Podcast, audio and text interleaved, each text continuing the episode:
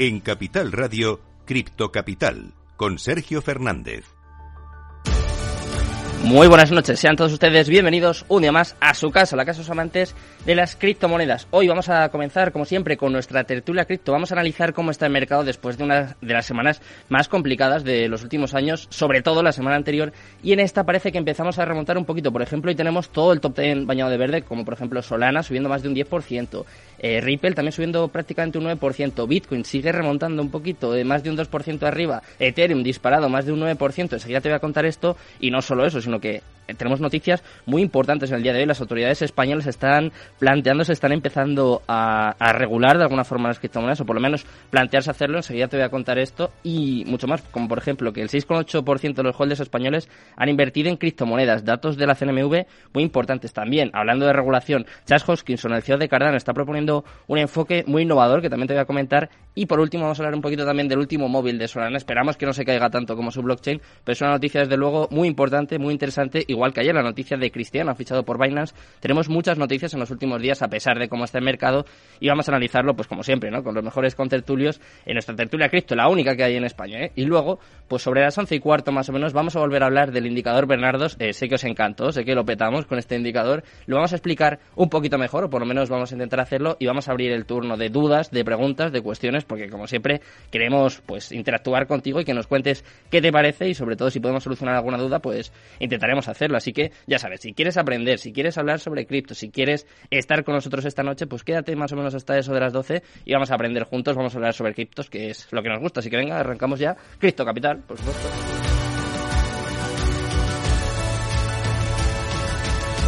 Cripto Capital, el primer programa de criptomonedas de la radio española. Minuto y resultado, top 10. Antes de nada, tenemos que echar un vistazo, como siempre, al mercado cripto. Vamos a repasar cómo está el top 10, empezando por Bitcoin. Está subiendo un 2,46% en las últimas 24 horas. De hecho, esta semana va en positivo, está subiendo más de un 3%, 3,61% arriba en los últimos 7 días. Y ahora mismo se encuentra en 21.292 dólares. Enseguida vamos a analizar, ¿eh? si ya hemos tocado suelos y vamos para arriba, si empieza la remontada, enseguida la hablamos en nuestra tertulia. En segundo lugar está Ethereum, prácticamente 10% arriba, 9,96% en verde, en positivo, subiendo hasta los 1.232 dólares. ¿eh? Hacía tiempo que no tocaba este nivel de los 1.200. En tercer lugar, Tether, también en positivo, 0,01% de arriba y está en 0,99 dólares. Cuarto lugar para USD Coin, la única que viene negativo hoy dentro del top 10 se deja un 0,02% y eso sí está clavada en el dólar respetando la paridad. En quinto lugar, Binance también viene subiendo, también viene con fuerza hoy, 5,30% arriba. Está ahora mismo en 240 dólares. Sexto lugar para Ripple, también en positivo, también viene disparada hoy, 9,65% arriba hasta los 0,36 dólares. En séptimo lugar, Binance USD ha sido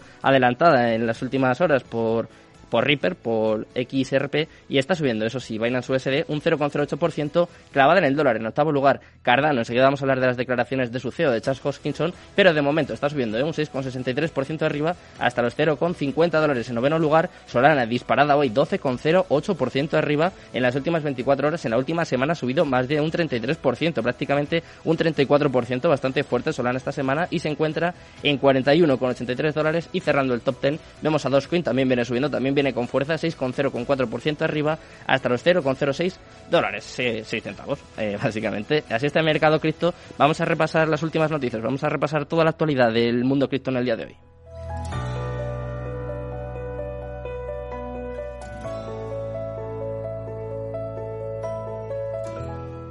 Cripto Capital con Sergio Fernández. Cripto Noticias. Empezamos a repasar toda la actualidad del mundo cripto que viene muy calentita en el día de hoy. Vamos a empezar por una noticia que nos llega, bueno, desde aquí, desde muy cerquita, y es que las autoridades españolas están planeando obligar a los, a los titulares de criptomonedas a revelar el valor de sus tenencias. Con el mercado de las criptomonedas en continua expansión, a pesar de los últimos contratiempos, las autoridades de países de todo el mundo están introduciendo varias reglas y pautas para regularlas, incluido, esto sí que es noticia, el gobierno español. De hecho, el Tesoro español está tratando de obligar a los titulares de criptos a declarar sus activos digitales y aclarar declarar si los mantiene en el extranjero o no, en un intento de aumentar el control de la nueva clase de activos en gran parte no regulada. Específicamente, el informe cita el borrador de la propuesta del Ministerio que data del 17 de junio, en el que enumera un conjunto de nuevas reglas para aplicar a los titulares de criptomonedas, custodios e intercambios, haciendo cumplir obligaciones como, por ejemplo, declarar las tenencias de moneda digital y su valor en euros a los reguladores fiscales de España. El trabajo sobre esta ley es resultado de un esfuerzo conjunto del Ministerio de Hacienda del país y el Ministerio de Economía, y también requerirá que los propietarios de criptos declaren si sus digitales se mantienen o no en el extranjero. Vamos con la siguiente noticia del día también desde aquí, desde España, y es que eh, salen datos de la CNMV que de momento dicen que el 6,8% de holders españoles han invertido en criptomonedas. La Comisión Nacional del Mercado de Valores de España lanzó el estudio sobre las criptomonedas y la efectividad de las medidas impulsadas por la CNMV, donde sostiene que 75,8% de los españoles, ojo este dato, ha ido a hablar sobre las criptomonedas y el 68% está consciente de los riesgos y la volatilidad del mercado. O sea que luego, si la gente pierde dinero, que no se queje, ¿eh? que más de dos tercios ya saben, ya saben dónde están, ya saben dónde se ha metido. El informe del CNMV resalta que el 6,8% de los holders españoles ha invertido en criptomonedas. No obstante, solo el 1,4% de los españoles, también muy importante este dato, tiene conocimientos altos o profundos sobre los criptoactivos. La mayoría han pasado por aquí por el programa, ¿eh? así que ya les conocéis. Mientras tanto, el 6,9% tiene conocimientos medios, el 22,2% entiende los fundamentos básicos, ahí seguramente estaré yo, y el 45,3% ha oído hablar. Mientras tanto, el 24,2% manifestó abiertamente su desconocimiento sobre el funcionamiento de las criptomonedas. Para eso estamos nosotros aquí en Cripto Capital, como siempre, con, los mejores invitados. Vamos con la siguiente noticia. En este caso, Chas Hoskinson de Cardano ha propuesto un enfoque innovador para la, para la regulación criptográfica. El fundador y cofundador de Ethereum de Cardano, Chas Hoskinson, ha sugerido un enfoque diferente para la regulación de criptomonedas y las actividades relacionadas en el Congreso de los Estados Unidos. El enfoque propuesto implica preceptos basados en software. Hoskinson propuso que los ejercicios y medidas de cumplimiento se dejen a los desarrolladores de software afiliados a los respectivos proyectos criptográficos involucrados. Según él, se debe permitir que los intercambios diseñen y mantengan estos ejercicios KIC, al igual que lo hacen los bancos. Y vamos con la última noticia del día. En este caso tenemos que hablar un poquito de Solana, ya que, ya que Solana Labs ha lanzado Saga, es un nuevo teléfono inteligente diseñado con tecnología blockchain para la Web3. Fue anunciado por el CEO de Solana, Anatoly Yakovenko, que presentó un nuevo teléfono inteligente con sistema operativo Android denominado Saga. Es una apuesta de la empresa por ingresar al mercado de los dispositivos móviles. Así lo reveló Yakovenko durante un evento celebrado en el día de ayer en la ciudad de Nueva York, en la que el directivo reveló que el nuevo dispositivo está especialmente pensado para operar con activos digitales, como por ejemplo criptomonedas y NFTs. Por lo tanto, contará con una pantalla de 6,6 pulgadas, unos 512 GB de almacenamiento, además de medidas internas para garantizar la seguridad de las llaves privadas integradas al dispositivo. Para todo aquel que quiera comprarlo, ya puede ir ahorrando porque el dispositivo tendrá un valor más o menos de unos 1.000 dólares y su distribución comenzará a inicios de 2023. Me parece que ya se puede reservar por unos 100 euros, así que bueno, pues todo aquel que, quiera comprarse el móvil de Solana, allá él, ¿eh? porque yo no garantizo nada, pero bueno, pues ahí tiene, ahí tiene la opción. De momento, eh, bueno, ya sabéis cómo está el mercado, ¿no? Ya conocéis las noticias más importantes del día, pues vamos a analizar eh, toda la actualidad, el estado del mercado, todas estas noticias. Vamos a traeros algún que otro vídeo. Empezamos ya, pues claro, con nuestra tertulia Cripto Capital. Vamos, vamos con los mejores.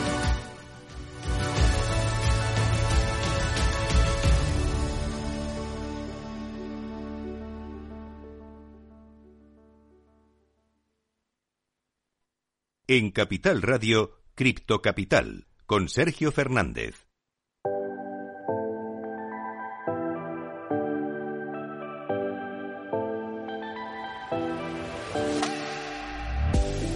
Bueno, pues con buena música y con buenos invitados, como todos los viernes, comenzamos nuestra tertulia cripto, la tertulia de Cripto Capital, la única tertulia de criptos que hay en España. Eh, somos innovadores, tenemos además a los mejores invitados y os voy a ir presentando pues los que tenemos por aquí esta noche. Veis aquí a mi derecha al gran Fran Fran X73. Un placer tenerte por aquí.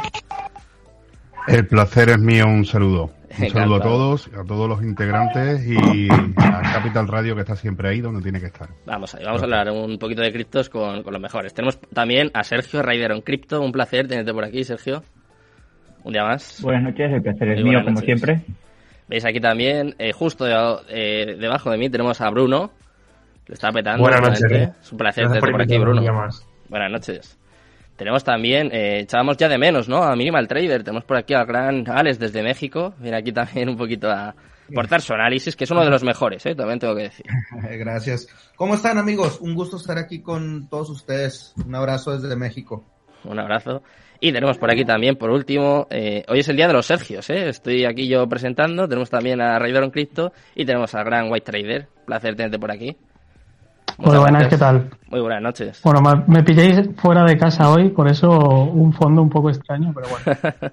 Falta Bitcoin. Es lo de menos. Falta Bitcoin por ahí o algo, pero bueno, te, situamos. ¿eh? Lo, importante es estar y, y, como siempre, pues os agradezco muchísimo que estéis por aquí conmigo en, en la tertulia. Eh, tenemos que hablar, antes de nada, ¿no? de, de cómo está el mercado. Quiero saber eh, vuestra impresión. Si pensáis que hemos tocado fondo. Si os ha sorprendido de alguna forma esta caída. Quiero que, que vayáis comentando un poco entre todos, que vayáis analizando también, pues no sé, cómo veis Bitcoin, cómo veis el mercado. Y como siempre, ¿eh? que esto fluya y que cada uno que hable cuando quiera. Yo estoy aquí y soy un monigote. ¿Quién se lanza? A ver. Pues, Iván Minimal. Venga, vamos. No, dale, dale, dale, Bruno, te escucho. Bueno, pues eh, bueno, voy a dar mi opinión del mercado. Yo creo que, el mercado está en una situación eh, complicada, ¿no? Pero más que todo es debido, yo creo que a la, a la correlación ¿no? que está teniendo Bitcoin con el SP500 los últimos meses. Hmm. Eh, ¿Y por qué Bitcoin? Mucha gente piensa que, puede ser que hayamos tocado fondo, que es un precio muy barato, los 20.000, pero al final yo creo que estamos en un momento de mercado complicado y yo creo que se, que se una crisis económica simplemente porque al final Bitcoin eh, ha estado muy relacionado, como, como he comentado, con el SP500 y lo que hagan los mercados tradicionales lo va a hacer Bitcoin. Al final tenemos que tener en cuenta que estamos en una tendencia bajista y por mucho que, haya, que tengamos esos impulsos, al final tenemos que tener en cuenta que un mercado cuando cae no siempre cae, también tiene unas pequeñas subidas para luego eh, seguir cayendo. Así que ahora me diréis vosotros vuestra opinión, pero yo creo que aún no hemos tocado fondo y que tenemos aún que tener cuidado porque la situación macro no es la mejor.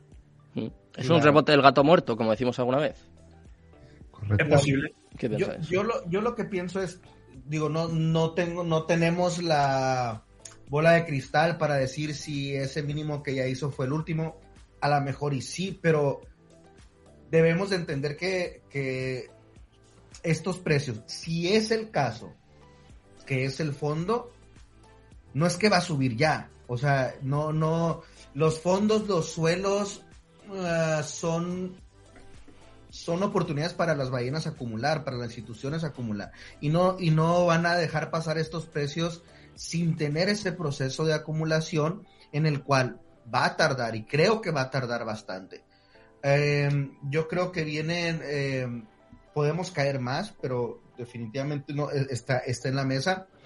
Pero yo creo que hablar de un fondo ahorita es muy temprano, que a lo mejor haya sido el mínimo tal vez, pero el fondo se va a desarrollar, se va a desarrollar esa acumulación y vamos a subir, o sea, no vamos a subir ya definitivamente, ni en unos meses, ni en dos meses, ni en tres meses, todo lo que, todos los movimientos alcistas que puedan haber en el corto plazo, este, pues son simplemente acumulación, ventas de gente que, que está entrando abajo y todo, pero, pero no, creo que estamos muy lejos de decir que hemos tocado fondo o que estamos haciendo el fondo, porque eso tiene que ser un proceso de acumulación definitivamente y, y, se tiene que formar y los suelos tardan y entre más tarde mejor.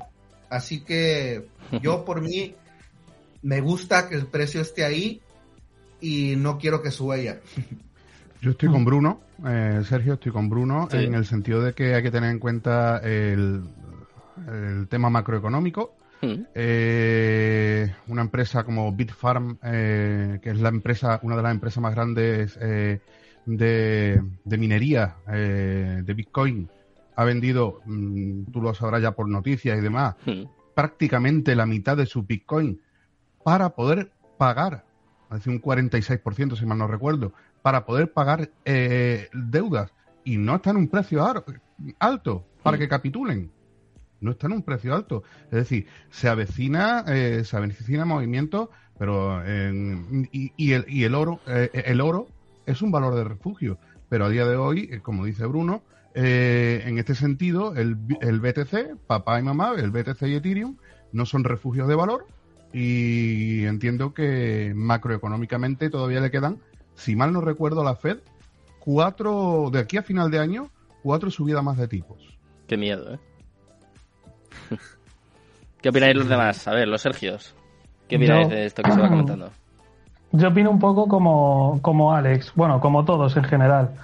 Eh, yo creo que el, el, mercado no ha tocado fondo, ¿vale? Y aparte, si lo ha tocado, como bien ha, ha dicho Alex, tiene que ser un proceso largo. Y es más, hace, creo que fue o esta mañana o ayer, leí un, un, artículo donde te ponía las caídas desde máximo desde, desde la historia de Bitcoin. Y ronda una media de entre un 80 y un 85%. Hmm.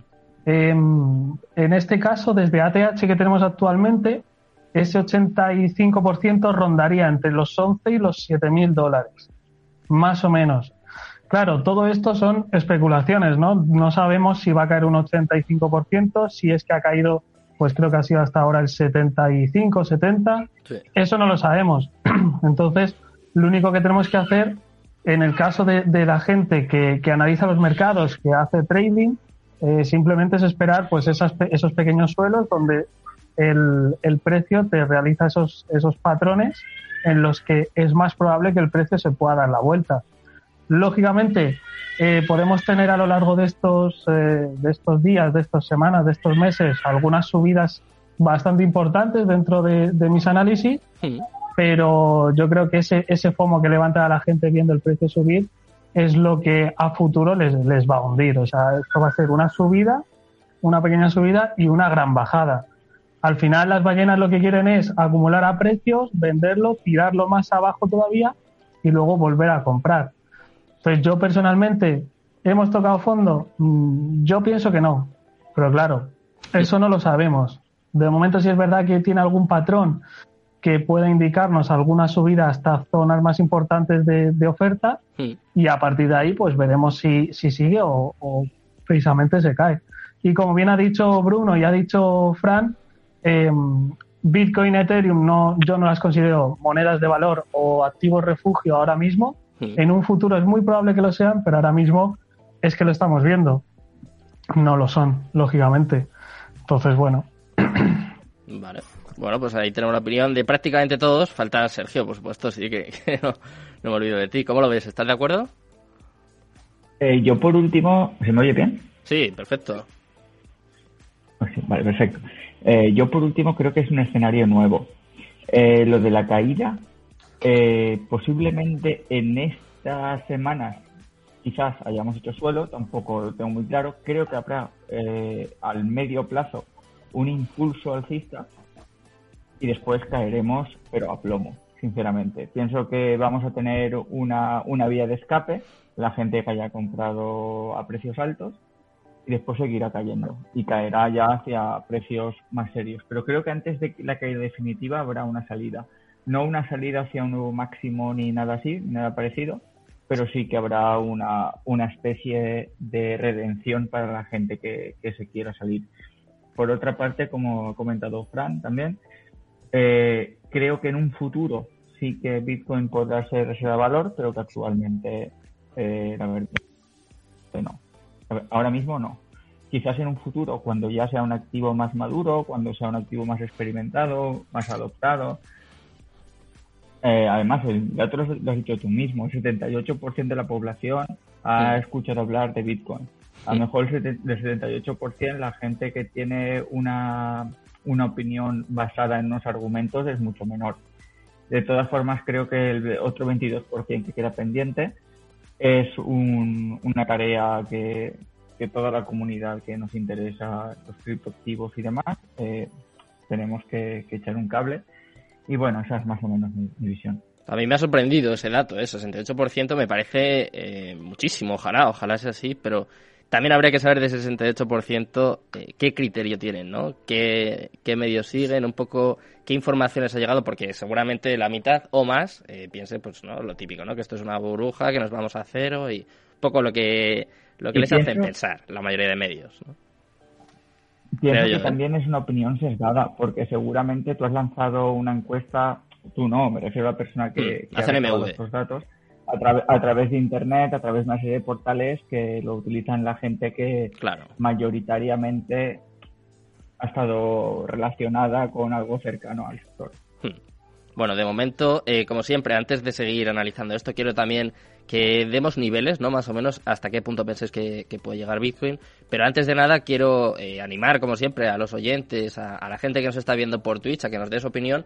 Y, por ejemplo, tenemos aquí al príncipe AM, que no sé cómo sigue vivo después de la maratón que hicieron el pasado, pasado fin de semana. Antes de nada, les, mandamos un saludo, mucho ánimo y les damos las gracias y la enhorabuena, por supuesto, por el evento que hicieron. Y leer su opinión. Eh, dice, estoy de acuerdo con White, aunque no al 100%. Estoy de acuerdo con lo de que habrá mucho FOMO cuando empieza a subir y eso será lo que hunda a la gente, pero discrepo en lo de que hay un suelo más abajo aunque no lo puedo descartar. Ahí tenemos opinión. Si lo queréis dejar también por WhatsApp, si queréis entrar aquí con nosotros, podéis mandar vuestros mensajes al 687-050600 y participáis aquí también con nosotros en la tertulia, que estamos encantados, por supuesto. Cuanta más gente, mejor. Eh, quiero que demos niveles, eso es. Yo sé que tú te lanzas, ¿sabes? Cuéntame. No, no, bueno, nomás quería agregar un poquito de, lo que estamos hablando, hmm. del, del suelo. Yo recuerdo mucho el mismo vibe, los mismos análisis, eh, cuando caímos a 3000, que la situación pintaba muy, muy, muy feo y que todo el mundo estaba mandando a Bitcoin a los 1000, a los 800. Eh, recuerdo también cuando caímos de los 12000 a los 10000 y había muchísimos análisis que mandaban a Bitcoin a los eh, 3000 otra vez, a los 4000. Entonces, yo siento que está, estamos, estoy como en un déjà vu. ¿va? Ahora, obviamente la situación es fea, pero, pero bueno, o sea, eh, la situación, el, cuando el precio se empieza a mover, no viene de una, no viene de una situación bonita. Claro. Sí, los suelos, los suelos se van formando en, en, situaciones económicas desagra eh, inciertas. Entonces, eh, yo lo que creo es que aquí hay de dos si realmente los que estamos aquí creemos en Bitcoin, eh, estamos en Bitcoin porque creemos en, su tecnología y todo, aparte de que estamos aquí también para hacer dinero, yo les hago esta pregunta. Yo creo que, bueno, yo estoy comprando. ¿Alguien más está comprando aquí desde ya? Yo he comprado ya. Yo he comprado. yo ya estoy comprando. Yo ya estoy haciendo de Todos. Yo, Ahora, yo ya no, yo no. Yo estoy esperando que ah, caiga más todavía. Ahora, yo me, yo me estoy tranquilo.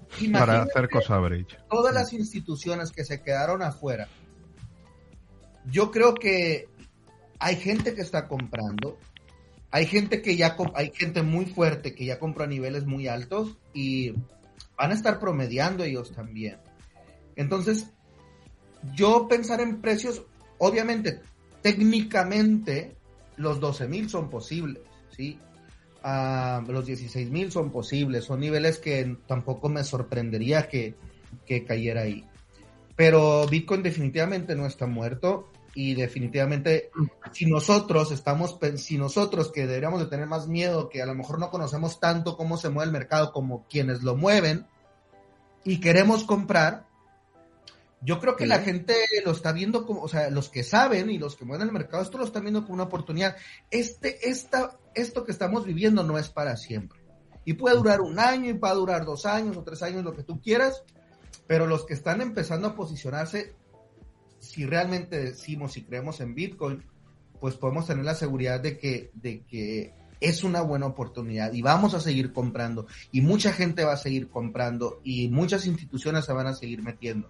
Entonces, yo no creo una catástrofe, catástrofe tampoco con Bitcoin como mucha gente lo está tratando de, ver. Pero, ¿a qué te refieres con catástrofe? ¿A, qué precios o a qué te refieres? Que todo el mercado va a estar mal y que vamos a llegar, o sea, ya, ya es, esto no es la primera vez que el mundo no, se puede no se puede decir que esto no funciona que esto no vale y, y, está el Banco Central Europeo que va a crear su euro digital, el dólar digital en el que también están trabajando en ello, eh, la blockchain ya usándose para todo. Es decir, papá vino a quedarse, desde mi punto de vista. ¿eh? No, no, claro, totalmente. Pero, añadiría una cosa, porque ya sabéis que soy, mm, Sergio, muy analista técnico, hmm. ¿vale? Y hemos hablado de fundamentales hasta ahora. Claro. En todo se mueve en impulso y retroceso hasta cuando está cayendo, ¿vale? Y querría observar y decir que ahora mismo está haciendo, según ondas de Elliot, una corrección ABC, es decir, esa subida es un ABC hmm. para posiblemente seguir cayendo, ¿vale? Ya a, nivel de análisis fundamental. Vale. Hmm. Yo, quería hacer, bueno, Perdón, fundamental técnico. que se han ido acumulando, ¿vale? Y el primero es que yo estoy de acuerdo con lo que dice Alex, con lo que dice Minimal, que es verdad que Bitcoin se hace dinero realmente en momentos de incertidumbre, pero es que Bitcoin, en la historia de Bitcoin, nunca se ha enfrentado a una situación macroeconómica como la que tenemos ahora. Igual que también se decía que Bitcoin nunca había superado, nunca había roto un máximo histórico y lo acaba de hacer. Es decir, estamos ante una situación que es diferente a todas las demás. ¿Me parece que Bitcoin está en un punto barato a largo plazo? Por supuesto, es decir, los 20.000 dólares es un punto de largo plazo si holdeas vas a ganar dinero, al menos desde mi punto de vista. Pero también hablábamos, comentaba Alex, ¿habéis comprado ya? Sí, yo he comprado ya, pero no he comprado mis bolsas grandes de DCA. Yo lo que ha sido una compra más para hacer trading, es decir, yo he comprado en zonas de 19 para vender en 20, ¿vale? Yo estoy en beneficios, entonces yo lo que espero, ¿vale? Son estas pequeñas compras conforme el precio va cayendo para sacar beneficio en esos impulsos, pero mis bolsas grandes están más abajo. Si nos, si nos fijamos, como habéis comentado al principio de la tertulia, Bitcoin había bajado en, por ejemplo, el anterior eh, ciclo alcista, em, en la caída un 83%, ¿vale? De su máximo histórico. Hmm. El para que Bitcoin, eh, bueno, como habíamos comentado antes, podríamos llegar a, esos niveles de menos, de menos 83% que serían la zona de los 11.000 dólares. Que además coincide con un order block mensual, una zona de demanda mensual súper importante. Entonces yo pienso que aún tenemos margen de bajada, pero si también lo ponemos en perspectiva, yo quiero mencionar que la psicología es muy importante y no tenemos que tener miedo. Al final, si nosotros planteamos, como decía también Alex, una estrategia de, de dólar cost average, empezamos ya a hacer DCA, ponte que compras Bitcoin en 20.000, en 15.000 y en 10.000, es que vas a tener una media en 15.000 dólares y no tienes nada de lo que preocuparte. Entonces, tener miedo en el mercado ahora no lo veo. Es decir, si te pones a invertir ahora todo tu capital y no tienes liquidez, yo sí tendría mucho miedo sabiendo que vas, tu portafolio puede entrar en drawdown y no vas a tener liquidez para aprovechar la oportunidad más abajo. Pero si tienes buena liquidez, no me parece un mal punto a nivel general para empezar a acumular poco a poco y pues, marcarte niveles y acumular en esos precios. Es muy simple desde mi punto de vista. Mm. Yo tengo una Totalmente.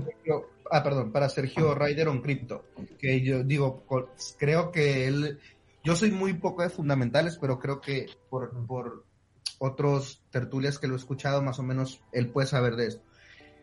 Si estas instituciones que entraron ah, el año pasado, el año antepasado, cuando empezó el COVID y todo, ¿tú crees que no estaba previsto o ustedes no creen que estaba previsto que esto iba a suceder desde, desde antes?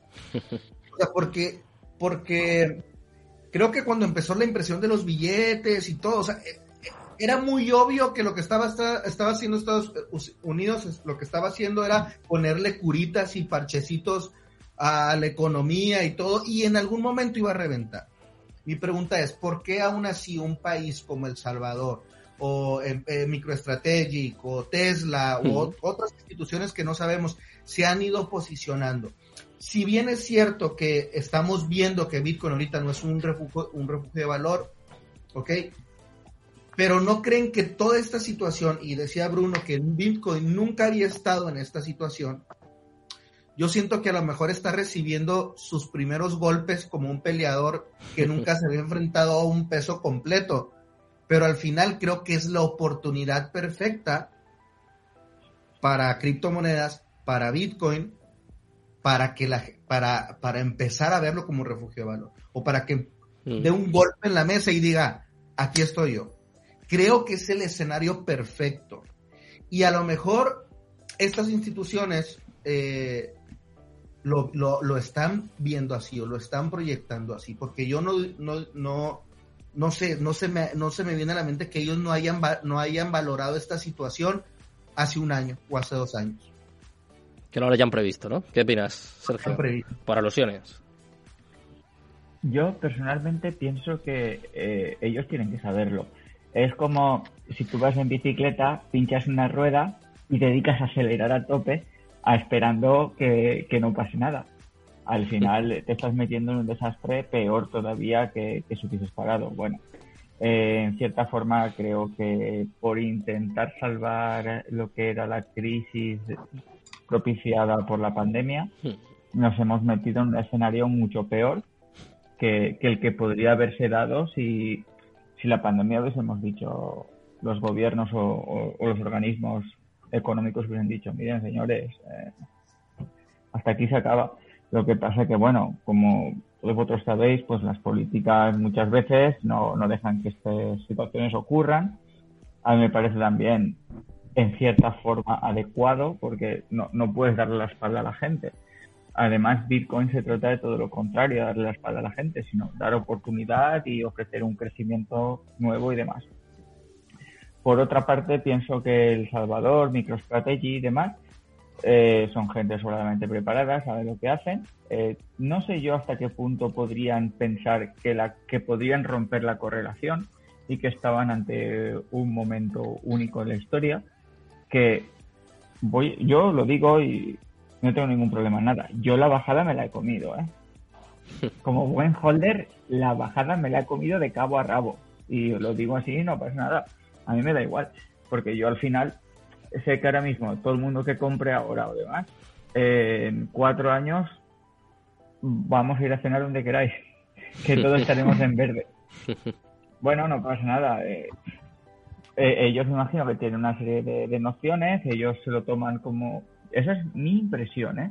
Como que se lo toman una perspectiva muy a largo plazo y su apuesta a largo plazo es que van a ganar seguro. Entonces pienso que tampoco tienen mucho miedo a esto. Más allá pero de a, Pero a largo plazo, ¿no, Sergio? Pero a largo plazo. Yo pienso que a largo plazo. Cinco años. mismo El Salvador, por mucho que diga que no está perdiendo, mm, por Dios, eh, MicroStrategy, por mucho que diga que no está perdiendo, estás hablando de gente, pero es que yo también estoy metido en bolsa, como sabes, o como sabéis mucho. Eh, mm, vamos a ver, sí, Elon Musk y Tesla están muy preparados y compra Bitcoin y demás sus fábricas están perdiendo ahora mismo, sus nuevas fábricas que ha montado ahora están perdiendo miles de millones. Está pensando despedir, ¿eh? Elon Musk lo dijo, que era... Sí, sí, sí. Es decir, que es una crisis. Estamos ante una crisis. Y una crisis viene para el fuerte y para el... Otra cosa son las ballenas ocultas, ¿verdad, Minimal Trader? Porque, mm, eh, ¿vale? Otras cosas son las ballenas ocultas, que esas son las que especulan y las que sí están esperando el precio abajo, están jugueteando, pero compañías eh, que además tienen, porque tienen si yo soy accionista de MicroStrategy, de cualquier empresa, cualquier compañía, los números tienen que ser mm, claros y transparentes, ¿eh? Lo exige así para estar cotizando en bolsa.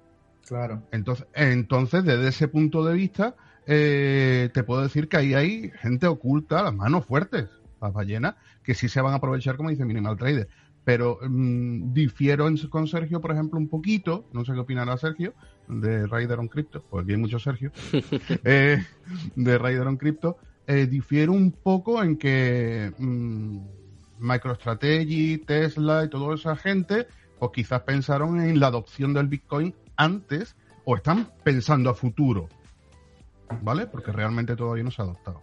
No sé qué opinan. Acabo de liarla. Pero ¿qué tanto es largo plazo, Fran? O sea, cuando hablas de largo la adopción, a la adopción, para que, para que realmente el Bitcoin sea para lo que se creó. Es decir, una moneda de cambio, una moneda descentralizada eh, y una, una, una, una criptomoneda que pueda ser refugio de valor, que por eso el tema de los halving, por eso el tema de que va a haber un número determinado, ¿vale? Es decir, perfecto. Para eso queda que la gente tome conciencia de esto. Y lo primero los bancos centrales. Mientras los bancos centrales... más, que tomar conciencia, yo creo que, que, suba la capitalización de mercado a niveles que Bitcoin no sea tan volátil. Yo creo que claro. También, sí. Lo que pasa es que yo, esos, esos niveles, yo ya lo, lo dije, lo hablé con, bueno, no me acuerdo con quién, lo hablé con mucha gente. Eh, yo no sé hasta qué punto estoy seguro de llegar a vivir eso, de llegar a vivir esa gran adopción. Pues yo creo que esta generación en la que estamos viviendo del nacimiento de Bitcoin, eh, toda la blockchain, todo, todo este sistema, creo que eh, esta generación va a ser la precursora, pero no va a ser la que lo vea puesta en, el mundo. vamos, esa es mi opinión. Yo no creo que vea a Bitcoin en ese punto, ni a la blockchain en general, eh, en esa adopción tan masiva. ¿Sabéis cuándo salió Internet con respecto a lo que dice de White Trader y estoy de acuerdo ahí un poco, pero no creo que sea tanto tiempo. Yo creo que no. ¿Sabéis, eh, ¿sabéis que Internet, Internet cuando salió, eh, las grandes como Amazon, eBay, las que aguantaron, porque hubo pérdida de 15 billones de dólares cuando las empresas empezaron a meter en este mundo nuevo de Internet, fijaros, nuevo estoy hablando, ¿eh? Ya ha llovido. Bueno, pues 15 billones de dólares. Las que aguantaron son las que se hicieron fuertes. Amazon, eBay y demás. Aquí va a pasar igual. Pues a lo mejor MicroStrategy, Tesla, etcétera, están aguantando, aguantando a un futuro mm, minimal. Eh, o Alex, ¿no? Eh, me preguntas cuánto tiempo. Yo no te lo sé decir. qué tiempo va a tardar. Pero efectivamente, como dice White Trader, también depende mucho de la volatilidad. Eh, los, eh, a fin de cuentas, los inversores no les gusta invertir en algo tan volátil, les gusta invertir en algo más seguro. Y la volatilidad les asusta, ¿no? Al inversor le asusta la volatilidad. Yo no puedo hablar aquí un segundo, ¿vale? Porque no estoy nada de acuerdo con, con White Trader. Em, y yo creo que este va a ser el, último ciclo, ¿vale? De Bitcoin. Ya sabéis que Bitcoin pues, se mueve por, por halvings. Creo que va a ser el último ciclo que vamos a tener la oportunidad realmente de hacer rendimientos eh, como el ciclo anterior que acabamos de tener. Porque al final la adopción masiva yo creo que, es enorme. Mira, comentamos al principio de la, de la tertulia, al principio del programa, hmm. eh, ayer creo, antes de ayer, Binance ha fichado a Cristiano Ronaldo. Es decir, más adopción masiva que eso yo creo que no hay.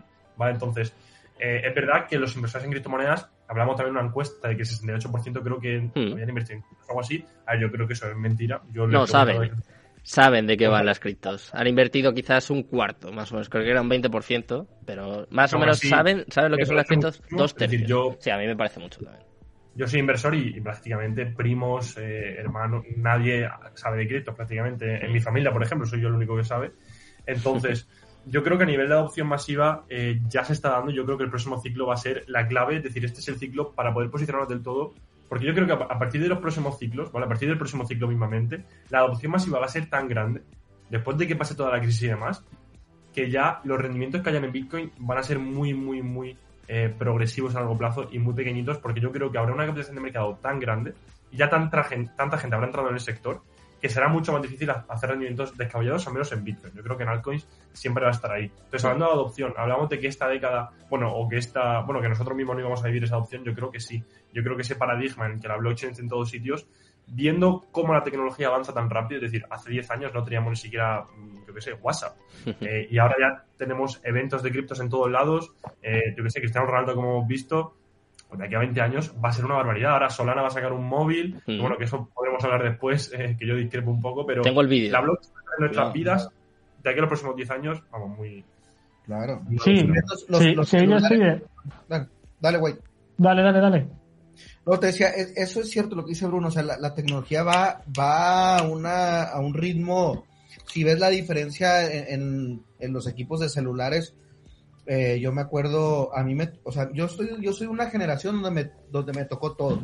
O sea, en 10 años hubo un cambio radical entre tener un ladrillo que le decíamos acá, un, un aparatito, a tener un iPhone.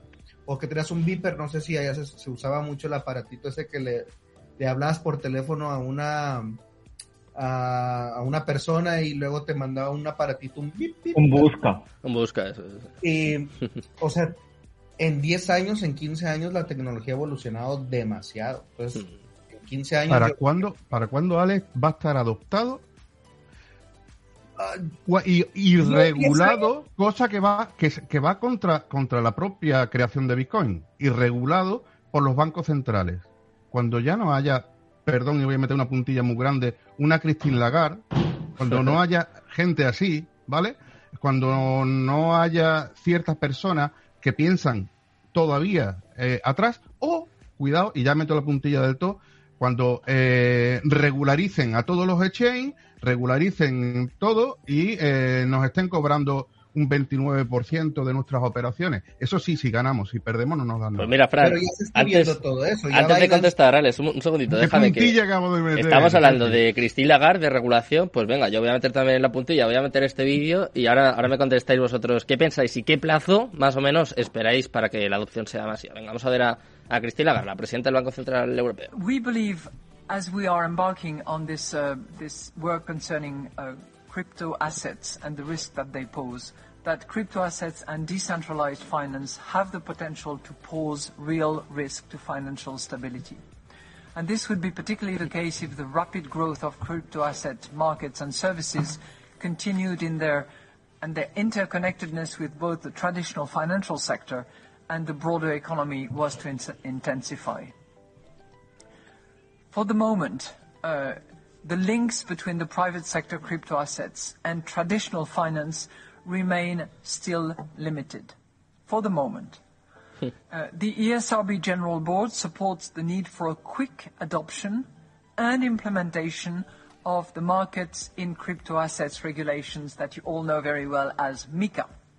And, and certainly the ESRB is um, encouraged by the fact that MiCA, that I will call for the purpose of this discussion MiCA 1, uh, will hopefully be implemented soon, but to my understanding will not be implemented uh, until 2024, uh, which is a long way away when you think of the speed at which uh, you know, market values and creativity and um, greed actually uh, impact uh, those developments.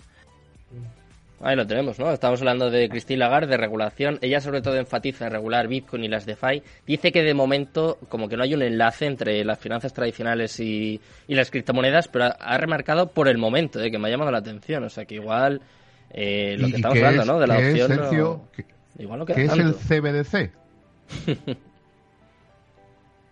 Es que moneda digital ha habido siempre. Pero ¿cuándo va a salir, no? el euro digital... No, no, no. vamos a ver. ¿Todo euro está impreso? Bueno, eso sí es verdad. Ah. Lo que pasa es que no, no, le interesa una moneda del, del pueblo para el pueblo, el Bitcoin. No sé. Eh, te digo, ya acabo de terminar la puntilla, me cae. ¿Qué os ha parecido las declaraciones de Christine Lagarde y lo que estábamos comentando? Si os parece, ponemos una fecha. Por ejemplo, ¿quién piensa que eh, va a haber más de 10 años, o van a tardar, vamos a tardar más de 10 años en que la adopción sea masiva, porque voy a traer yo unos datos, hablaba el 6,8% de holders en España han invertido en criptomonedas, eh, yo he contado datos por aquí que estamos alrededor del 12%, más o menos el 12% de la población española ha invertido alguna vez en criptomonedas, según los datos que van facilitando, que claro, pues como decía antes, he en cripto, algunas veces están sesgados y no, no sabemos de, del todo eh, su credibilidad. Y hablábamos de la adopción, eh, yo he visto algunos datos de la adopción de Internet. Ahora mismo eh, las criptomonedas yo creo que están cerca del 4%. Hay muchos estudios que dicen que a partir del 10%, eh, pasó por ejemplo con Internet, con los smartphones, eh, parece que a partir del 10% es, es el momento en el que se puede disparar la adopción. Ahora se podría decir que estamos a la mitad, pero claro, es una curva exponencial. Entonces, yo, si tuviese que apostar, diría que más de 10 años no vamos a tardar. No, a lo mejor no la adopción que llega al 90%, pero sí en ver pues que esto se, se dispare, que grandes empresas, grandes bancos que ya están entrando, de alguna forma lo adopten y sea como más, más global, ¿no? Algo más ¿Alguien sabe El, ¿Alguien sabe? Yo me eh, Pregunto, pregunto, ¿alguien tiene el dato de, de Halvin pasado al último, del antepasado al último, cuánto creció ese porcentaje? Estaría muy Los últimos dos años. Lo voy a investigar para la próxima, ¿te parece? Pero de, la verdad creo que, es lo que, lo que, lo que hay que medirlo. Lo que sí es que es increíble y lo ves en Twitter, los que a lo mejor tenemos un, rato en Twitter, hmm. o sea, ve cómo ha crecido la comunidad en Twitter y, cómo desde el bull run pasado acá, o sea, la, la gente entró con FOMO entró masivamente a, todo este mundo y se vio de este burrón para acá. Ahora, imagínate en 10 años cuántos halvings vamos a tener más. Eh, dos más. Dos años, punto tres, ¿no? Nos tocarían. Incluso tres, sí, porque el siguiente es dentro de dos. Inicio. Entonces, entonces, imagínate, más o menos ahí le podemos medir. Yo creo, yo también no creo que más de 10 años. Para mí, no creo. A la velocidad que está, como está avanzando todo el de, mencionaban a Cristiano Ronaldo. Para mí, eh, yo que soy un eh, amante de los deportes, este, pero para mí una de las cosas que más tiene influencia en el mundo es, es, el mundo deportivo. La, la, gente millonaria, en su mayor, muchos vienen del mundo deportivo. O sea, el dinero que hay en el mundo del deporte, o sea, un Messi, un Ronaldo, un Tiger Woods, un, todos los millonarios que hay, los, lo que ganan los beisbolistas. ¿Hay algún deporte en el que no estén las criptos? Que esa pregunta, porque la Fórmula 1 está plagada, los campos de fútbol de todo el mundo de primera división también, la NBA. Está, llena también. La los deportes mayoritarios son los que no están, los mayoritarios están todos. Todos, todos, los más grandes. En, en, las grandes ligas también está FTX. Entonces, esa influencia que, que va a tener ahí, para mí eso, o sea, es ahí está empezando ya la adopción masiva. Venga, pues antes de que... Yo, yo en adopción, yo a lo que me refería, lógicamente, eh, como ha dicho Bruno, ¿no? la tecnología crece a unos pasos demasiado rápidos, incluso para la gente que está metida dentro de la tecnología, como podemos ser nosotros. O sea, avanza muy rápido. Yo me refería a esa adopción de decir Bitcoin, valor refugio y como moneda de cambio. Hmm. Es decir, como ahora tenemos las monedas fiduciarias. Entonces, hasta ese punto que es lo que yo digo, joder, igual le cuesta más, pero esa adopción de la que estamos hablando ahora mismo, de, de la que nos estamos centrando, de que la gente, de que ese porcentaje, ese 4%, va en aumento, eso está claro que a más, eh, como bien has dicho Alex, eh, pasen los, los más gente se va a querer entrar porque va a ver, hostia, esto está subiendo, me, meto al tren a ver si lo pillo y me bajo en la próxima parada en todo lo alto. Venga, pues a eso es a lo que yo me refería. Ya que estábamos hablando de, deportes y de trenes, es que tengo muchos vídeos y tengo que ir metiéndolos, chicos. Si lo ha comentado Bruno, es una de las noticias más importantes, seguramente. Yo creo que en cuanto a adopción, pues es seguramente la que más de los últimos meses. Así que venga, vamos a ver a Cristiano anunciando su fichaje por Binance. I'm delighted to announce my partnership with Binance. Together, we are going to change NFT game and take football to the next level. And this is just the beginning. Toma ya, ¿eh? con ese guiño de ojo a ver quién no invierte en criptos, a ver quién no entra en, los NFTs. Encima, si dice Cristiano, no sé, no sé qué os ha parecido esta noticia. ¿eh? A mí me, tengo que decir que me sorprendió. Sí que es verdad que yo que soy un poco friki del fútbol, había ya jugadores de Jorge Méndez que habían entrado con vainas. Por ejemplo, James, sé que James entró hace poco. Iniesta. Sí, Iniesta, anunció Binance. Han salido ya varios A mí lo que me sorprende es ese anuncio y justamente creo que ha sido hoy o, no sé más. Creo que sí, que fue ayer eh, eh, Cristiano y hoy el dejo a Binance en España que no operen futuros a partir del 4 de julio. Entonces, claro, dices una noticia muy buena y de repente ¡pam! claro, pero eso es eh, por el regulador español, ¿no? De alguna forma. julio o octubre? No hay otra. Octubre, ¿no? Creo, creo que he leído el 4 de julio, pero tampoco estoy muy seguro porque eh, lo leí el día 4, pero me suena a julio. Vale. entonces, entonces, será que dejan de, pero que te dan hasta octubre para toda operación que tengas abierta, la cierres en España. Algo así. Ahí ya me pillas. A ver, voy, a intentar, comprobarlo. ¿Qué os parece las dos noticias? Comentadme. Ah, Sergio, me parece que tenemos un problemilla con los cascos. ¿Ya nos ha pasado alguna vez? Te estamos escuchando, pero escuchamos golpes. Si quieres, quítalo y volver a ponerlo y antes de dejarnos sordos. y ahora, ahora te escuchamos. Eh, ¿A ti te sorprendió, Bruno, esta noticia? Pues, a, ver, a mí es que ya me sorprenden pocas cosas, la verdad. ya en el mundo cripto yo ya he visto tantas locuras que ya no me sorprende nada.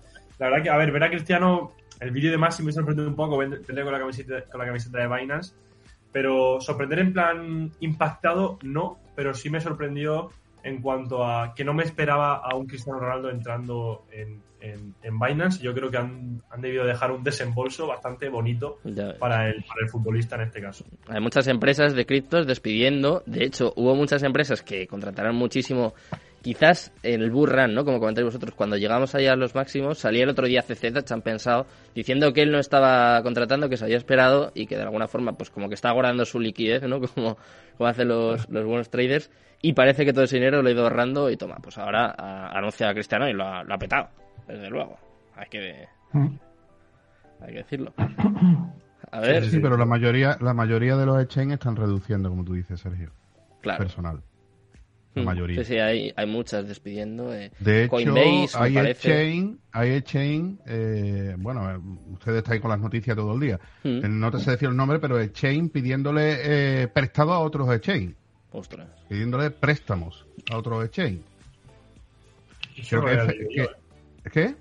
Eso no lo había leído yo en ningún sitio. Sí, sí, hay exchange pidiéndole prestado. Creo que FTX le ha prestado dinero a otro exchange. Mm, mm, eh, si queréis lo miro.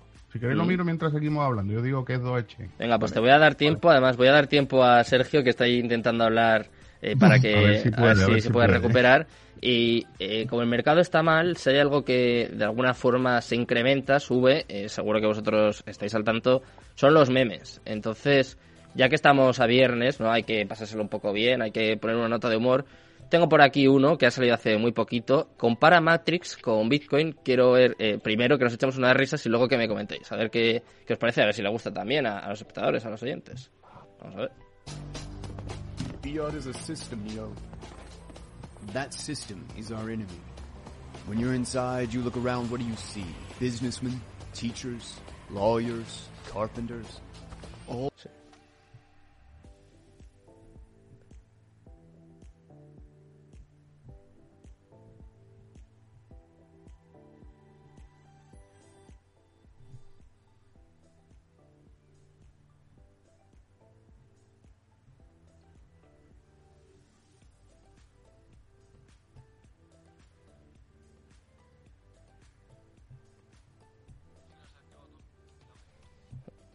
A ver, eh, me parece que hemos perdido el audio. Vamos a intentar volver a ponerlo.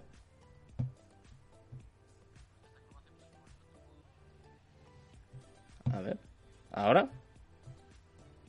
Vale, pues nada, nos ha petado, nos ha petado el vídeo. Eh, vamos a, a, intentar recuperarlo. Eh, bueno, venga, ya que estamos hablando de memes, voy a intentar poner otro. Voy a intentar poner ahora el del juego del calamar. Vamos a ver.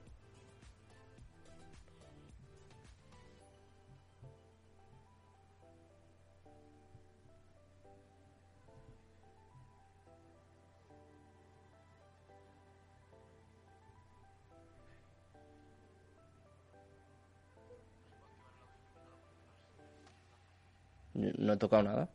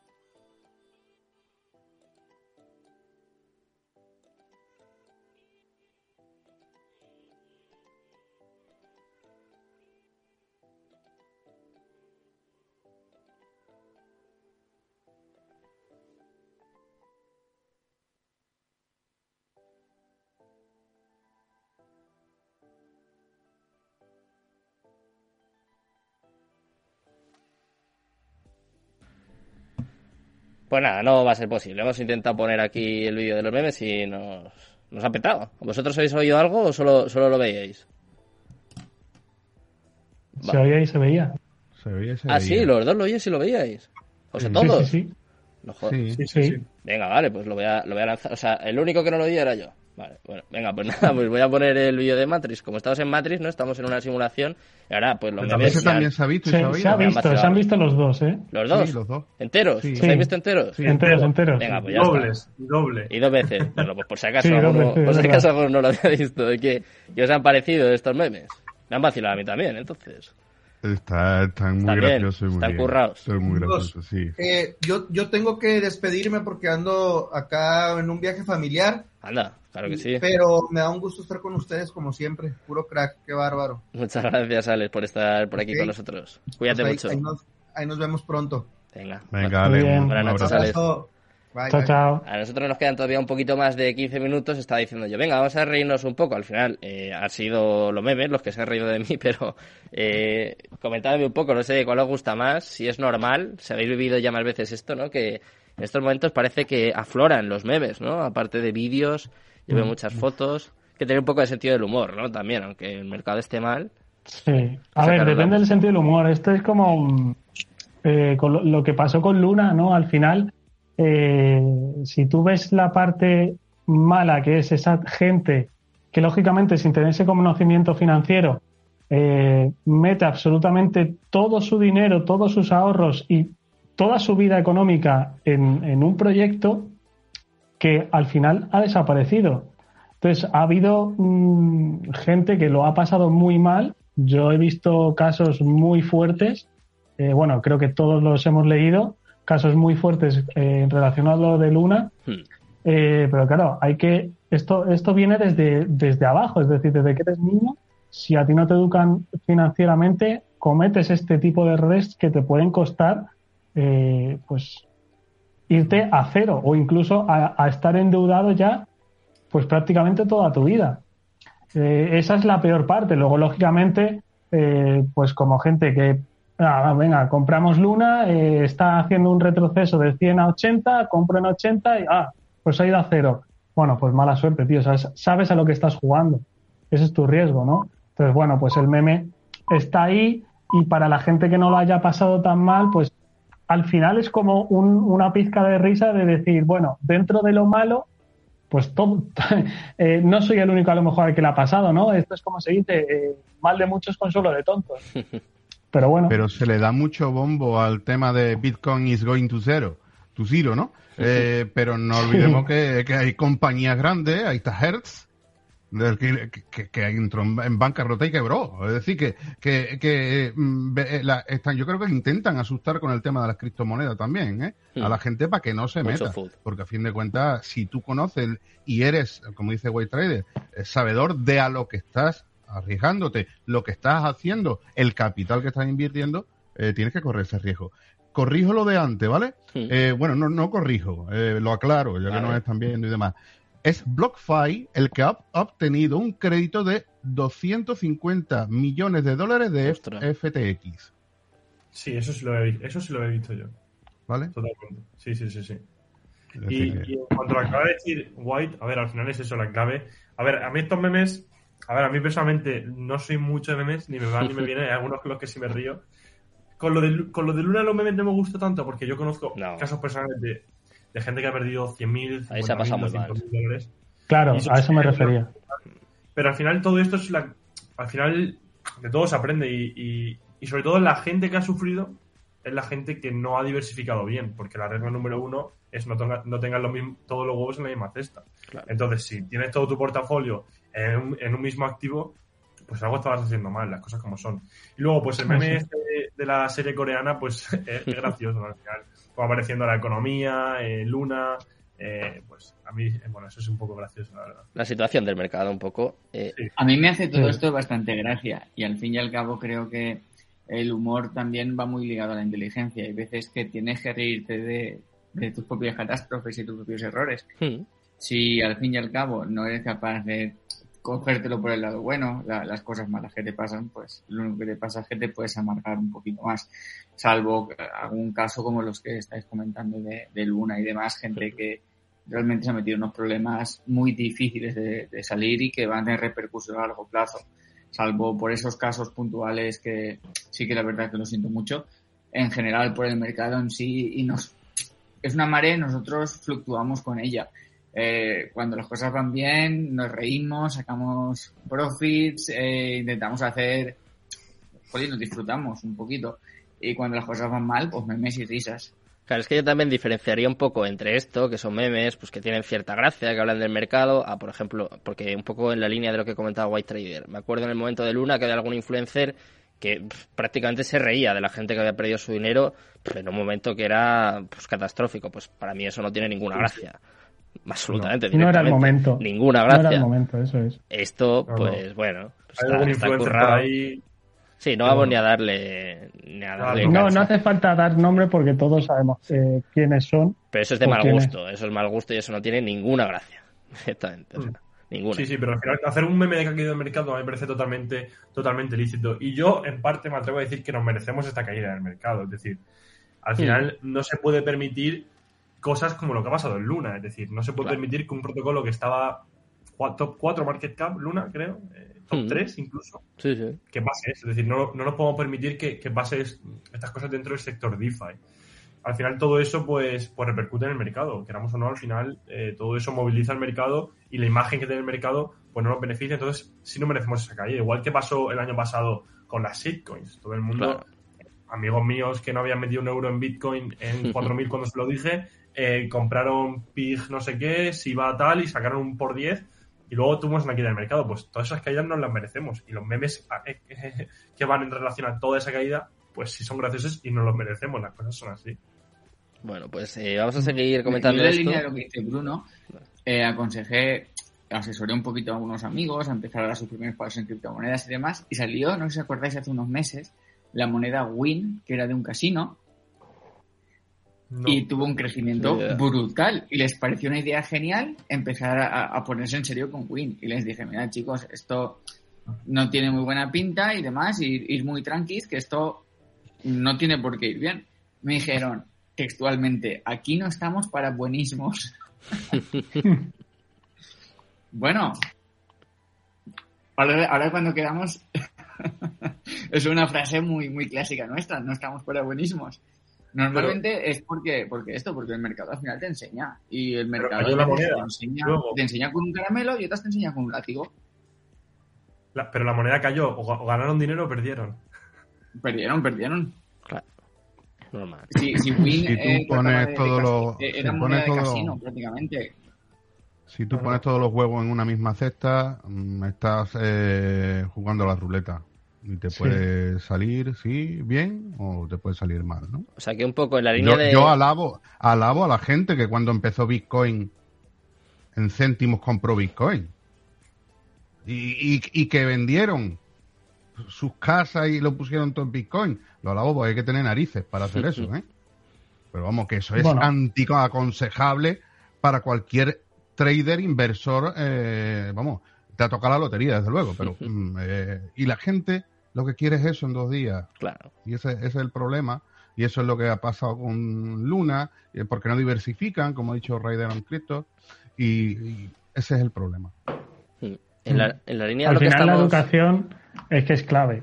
Yo siempre había, yo tengo, vamos, tengo gente directa que me ha hablado que, directamente me han dicho, oye, yo he pedido un crédito para hacer trading y necesito, eh, no puedo, no me puedo permitir perder. Claro, yo a mí cuando me dijo eso dije, mm, tienes un problema muy grande. Primero, porque has pedido, has pedido un crédito que igual no puedes pagar. Y segundo, porque lo estás, estás pidiendo un crédito para algo que es la mayor incertidumbre que ahora mismo existe, que es, es operar en los mercados financieros. Ojo, no estoy hablando de criptomonedas, estoy hablando de Forex. Esta, esta, mm, esta más difícil aún. historia es de, es de Forex. Entonces, claro, pedir un crédito para invertir, y sin saber, porque dices, bueno, yo es que sé porque ya llevo muchos años, tengo experiencia, todavía aún así te, te lo compro, pero sin tener ni idea, difícil, difícil. Entonces, ni claro, aún sabiendo, ni aún sabiendo se, se, pediría un crédito desde mi punto de vista. Vamos. Eh, no, no, desde el mío, eh, desde el mío tampoco. La inversión tiene que ser ese dinero que tú vas a tener parado en el banco y que ahí no va a hacer nada, ¿vale? Bueno, pues mm, inviértelo. Eso es, pero dentro de todo lo malo, dices, bueno, si tengo mucha experiencia y sé y tal, todavía te lo aceptaría, pero es que ya si, si, si el trading es una presión, ¿qué haces añadiéndole eh, un endeudamiento para estar jugando con ese dinero? No. Cosas que no hay que hacer, ¿no? Ya son. Eso al final son, de coger un cuchillo al aire. Claro. Eso es. Un poco, chicos, en la línea de lo que estábamos comentando, para seguir analizando, eh, ¿se puede deducir que esto es una limpieza del mercado? Lo, lo comentaba Bruno, se comenta, se analiza también en estos memes. Eh, lo decía él, ¿no? Que nos lo merecemos. ¿Se puede deducir que es una limpieza del mercado, que es necesario? Y os voy a pedir que os mojéis un poco. Eh, ¿Qué proyectos pensáis que pueden sobrevivir a esta este crypto crash, ¿no? ¿Cómo se llama, cómo se llama tanto ahora? Es difícil, ¿eh? Pero que digáis, no sé, pues decime dos, tres, que digáis, estos me gustan, estos yo creo que aguantan. Yo descartando, lógicamente, Bitcoin y Ethereum, ¿vale? Yo me voy a quedar, eh, el número uno, con Secret, me parece un proyecto de 10, mm. Secret Network, y, y estoy entre Solana aunque me, me tire hate la gente con Solana, pero me parece que después de todo lo que se le está tirando encima, siguen trabajando. Eso es verdad. Y una moneda que a mí me gusta mucho, porque yo vengo de, un poco de ese mundo, es eh, Teta Network. Entonces, para mí esas son unas de las que probablemente, ojo, probablemente puedan sobrevivir y, el proyecto siga adelante sin, vamos, con las complicaciones que tienen todos, pero que pueda seguir. A ver, ¿qué es el siguiente que se Creo que una de las primeras conversaciones que tuvimos tú y yo era sobre Cita, además. A mí también Cita me encanta, pero yo apostaría por Matic, ¿Mm? Polygon también. y por Polkadot.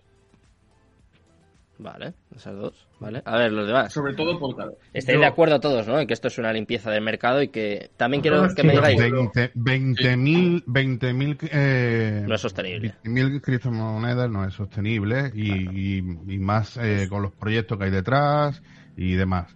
Desde mi punto de vista, eh, por ejemplo, proyectos que me gustan, ¿vale? Aparte de BTC y Ethereum, que a ver cómo le va con el Ethereum 2.0 y a ver el minado cómo va. Eh, Polkadot, Solana, Stellar, ADA y Matic. Serían las que así. Yo en cuanto a limpieza de mercado, ¿vale? Respondiendo a la pregunta que acaba de lanzar Sergio, yo no creo que de momento ya hemos tenido una limpieza de mercado. Yo creo que es un retroceso que realmente el problema es que yo diferencio una limpieza de mercado y, de un, y un retroceso en cuanto a que en una limpieza de mercado hay liquidaciones en el mercado, ¿vale? Eh, por ejemplo, si nos vamos, si no me equivoco, a mayo de 2021, eh, todas las altcoins bajaron un 70% en un día. Ahí es cuando tenemos una limpieza de mercado. Obviamente, eh, cuando tenemos caídas tan ponderadas durante los últimos seis meses, se va limpiando el mercado poco a poco. Eso es hay gente que, que, que, entra en, no en pánico, sino en desesperación y acaba vendiendo poco a poco. Pero yo creo que esa limpieza es cuando tenemos liquidaciones que aún no hemos tenido, ¿no? Y si tengo que quedarme con, con, monedas, ¿vale? Yo me quedaría a lo mejor con, con BNB, ¿vale? La moneda Binance. Yo, Binance es una institución más grande del sector cripto, no va a morir. KCS, la moneda de KuCoin, es una moneda que contra el par Bitcoin es la moneda más sólida del mercado, ¿vale? Creo que no va a morir. También luego Polkadot, también porque Polkadot, eh, ya sabemos quién es el creador, Gavin Wood, el creador también del Ethereum Virtual Machine en una sola semana, interoperabilidad, le falta mucho por, por crecer, entonces yo me quedaría con, con esos proyectos. Y los demás, sinceramente, no mm, me parece complicado, porque al final yo creo que el sector cripto evoluciona mucho, las blockchains en sí evolucionan muchísimo. Por ejemplo, habéis comentado Secret, una red privada que a mí también me gusta mucho. Eh, pero claro, todo evoluciona tanto a largo plazo que hay monedas que siempre van a estar ahí, pero hay otras que no tanto, ¿no? Por ejemplo, un, un Cira, pues es, a mí me gusta muchísimo el proyecto, pero ¿quién nos dice que no va a haber algo mejor a largo plazo, ¿no? Yo creo que para el próximo ciclo em, todas estas monedas no van a morir, ¿vale? Todas las que habéis comentado no van a morir. Yo creo que van a tener, van a dar muy, muy buenos rendimientos. Pero yo cuando, cuando me preguntan, hacen esta pregunta, ¿no? De proyectos que no van a morir, yo me gusta mirar a 10 años. Y pienso, ¿estos proyectos van a hacer una blockchain de aquí a 10 años que sea mejor? Y yo digo, seguramente sí. Entonces ahí es cuando yo tengo la respuesta a la pregunta. Vale. Mm. Bueno, pues ya que estamos hablando de. Tengo yo una pregunta para ti ahora. Yo, yo antes de nada, es que me tengo que ir, eh, uno, porque me están esperando para cenar, y dos, porque se me acaba la batería del móvil. Entonces son dos razones por las que ya me, tengo que dos retirar. de peso. Pues. Eso es. encantado, Sergio, de, la invitación. Eh, bueno, aquí mis compañeros de lujo. Y, y nada, espero estar en el próximo en la próxima edición. Por supuesto. Así que nada, que se os dé bien el final. Un abrazo. Muchas gracias. Hasta luego. Chao, chao. A ver, se van despidiendo aquí poquito a poco los contertulios, pero eh, nosotros vamos a seguir hablando un poquito. ¿No se va nadie más de momento, Bruno? No. ¿No? De momento no. a ver, dime, Sergio, que te hemos cortado. Una pregunta para ti. Eh, antes, cuando estabas lanzando datos, has lanzado uno en concreto sobre XRP. ¿Mm? XRP es una moneda que a mí al principio me encantaba. Eh, para la gente que no la conozca muy bien, es una moneda que trata de hacer de puente de transferencias bancarias es una criptomoneda enfocada a, transferencias bancarias, básicamente. Lo que se trata es de que hace suprime a todos los intermediarios que, están entre medias de una transferencia bancaria eh, internacional y demás, hmm. y lo que hace es que de una forma rápida y mucho más eficaz, tu dinero pasa de un punto A a un punto B eh, automáticamente y rápidamente y demás. Bueno, hmm.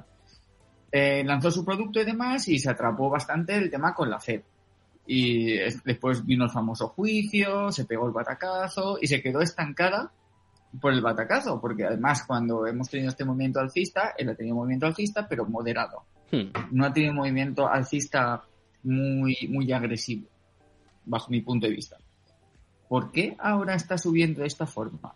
¿Sabemos si hay alguna noticia que interceda a los fundamentales de XRP para esta subida repentina o, es simplemente... De momento es que va saliendo airoso de todos los juicios. Yo creo que es un poco lo que le está impulsando. Yo, es verdad que la semana pasada o la anterior conté que había ganado otro juicio, pues está ganando todos. Yo, yo diría, o sea, sé que contar esa noticia, como decíais antes que es un déjà vu, eh, yo he contado ya esa noticia por lo menos cuatro o cinco veces y a lo mejor, digo yo, eh, a lo mejor es que empieza a ver la luz y empieza a verse, pues no sé, que quizá no es tan opaca como se pensaba o que tiene más fuerza de lo que de lo que se esperaba, pero sí que es verdad que en las últimas semanas me parece que es de las que está más fuerte.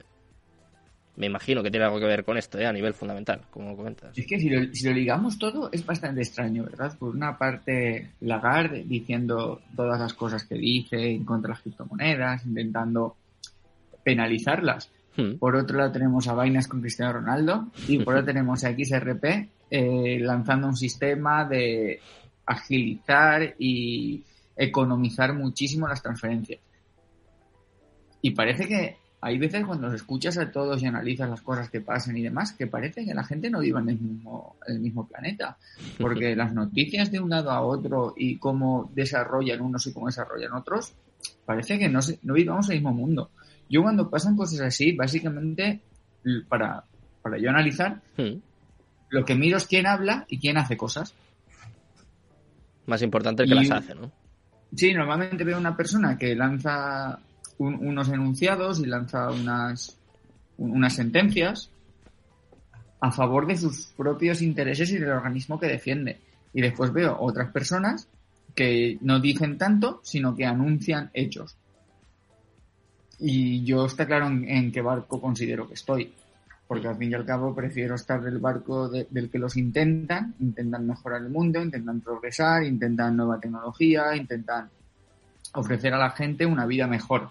Hmm. Después ya, si la gente no está preparada para desencadenarse es otro asunto. Pero están trabajando en ello. Pues mira, Sergio, eh, me, lo has dejado, a huevo. Un segundito, Fran. Eh, es que estamos hablando de noticias, de tecnología, de anuncios. Pues antes de despedir la tertulia, porque enseguida vamos a, indagar hoy un poquito más en el indicador Bernardos, eh, hay una noticia que comentaba Bruno prácticamente al principio, salió, salió ayer, la, he comentado yo también al principio del programa. Solana ha lanzado su nuevo su nuevo smartphone y vamos a ver el anuncio y quiero que me digáis un poquito qué pensáis antes de despedirnos.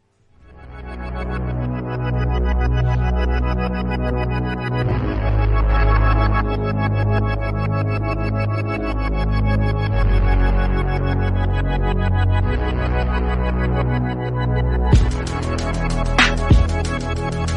back.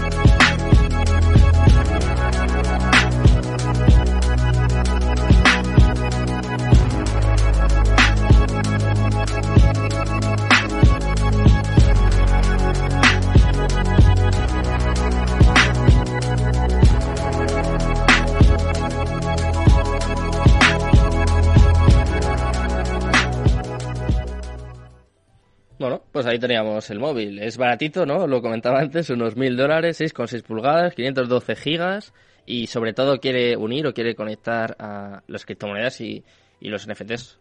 ¿Os sorprendió este anuncio también? ¿Lo esperabais? Pues a mí, bueno, me lanzo yo primero, voy a dar mi opinión, me voy a mojar.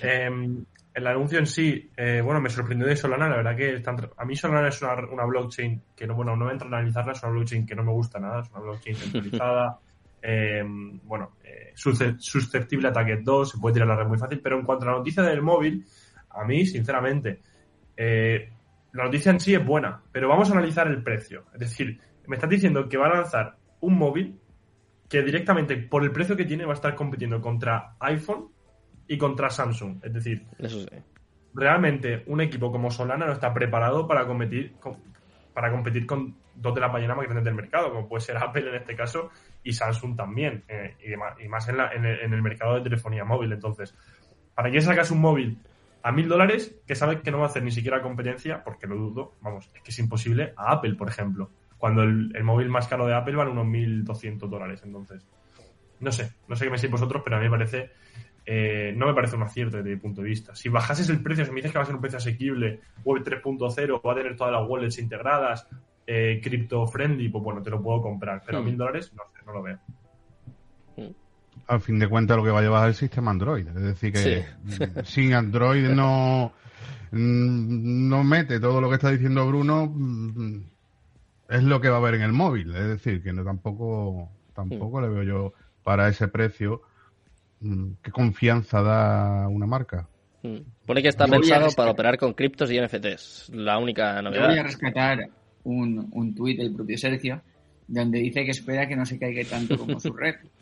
es verdad, si haces una cosa y no la haces muy bien, ¿cómo vas a hacer dos?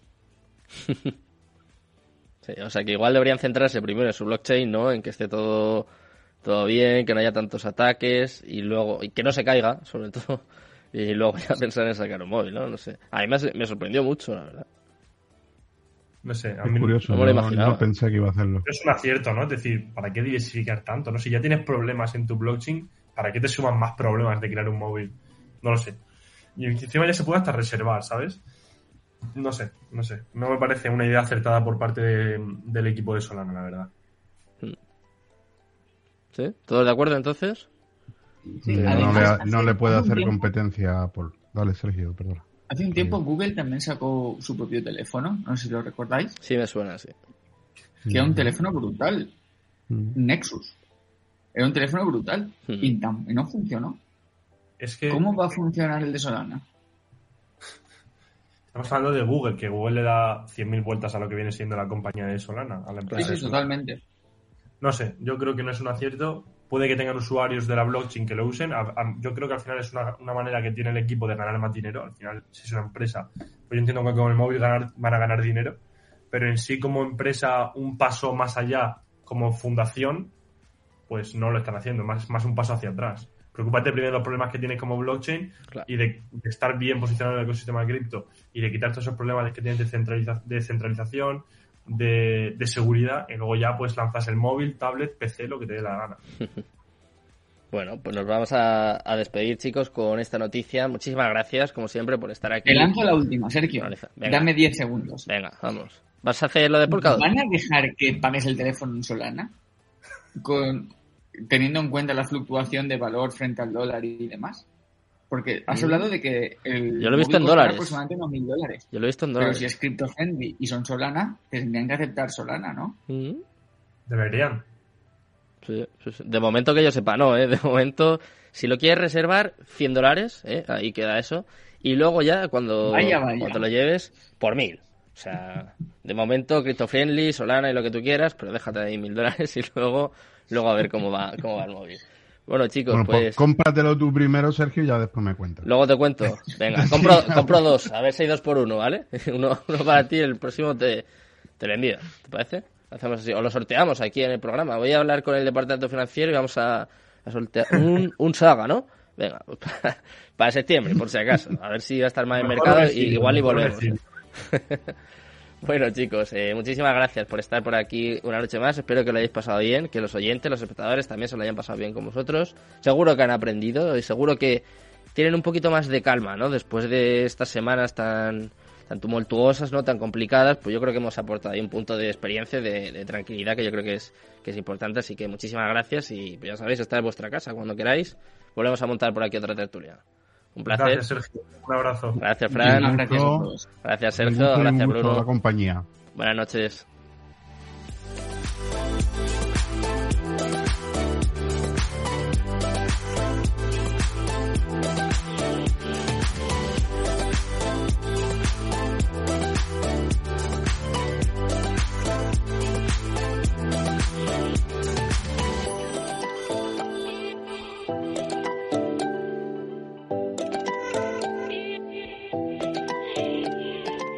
En Capital Radio, Cripto Capital, con Sergio Fernández.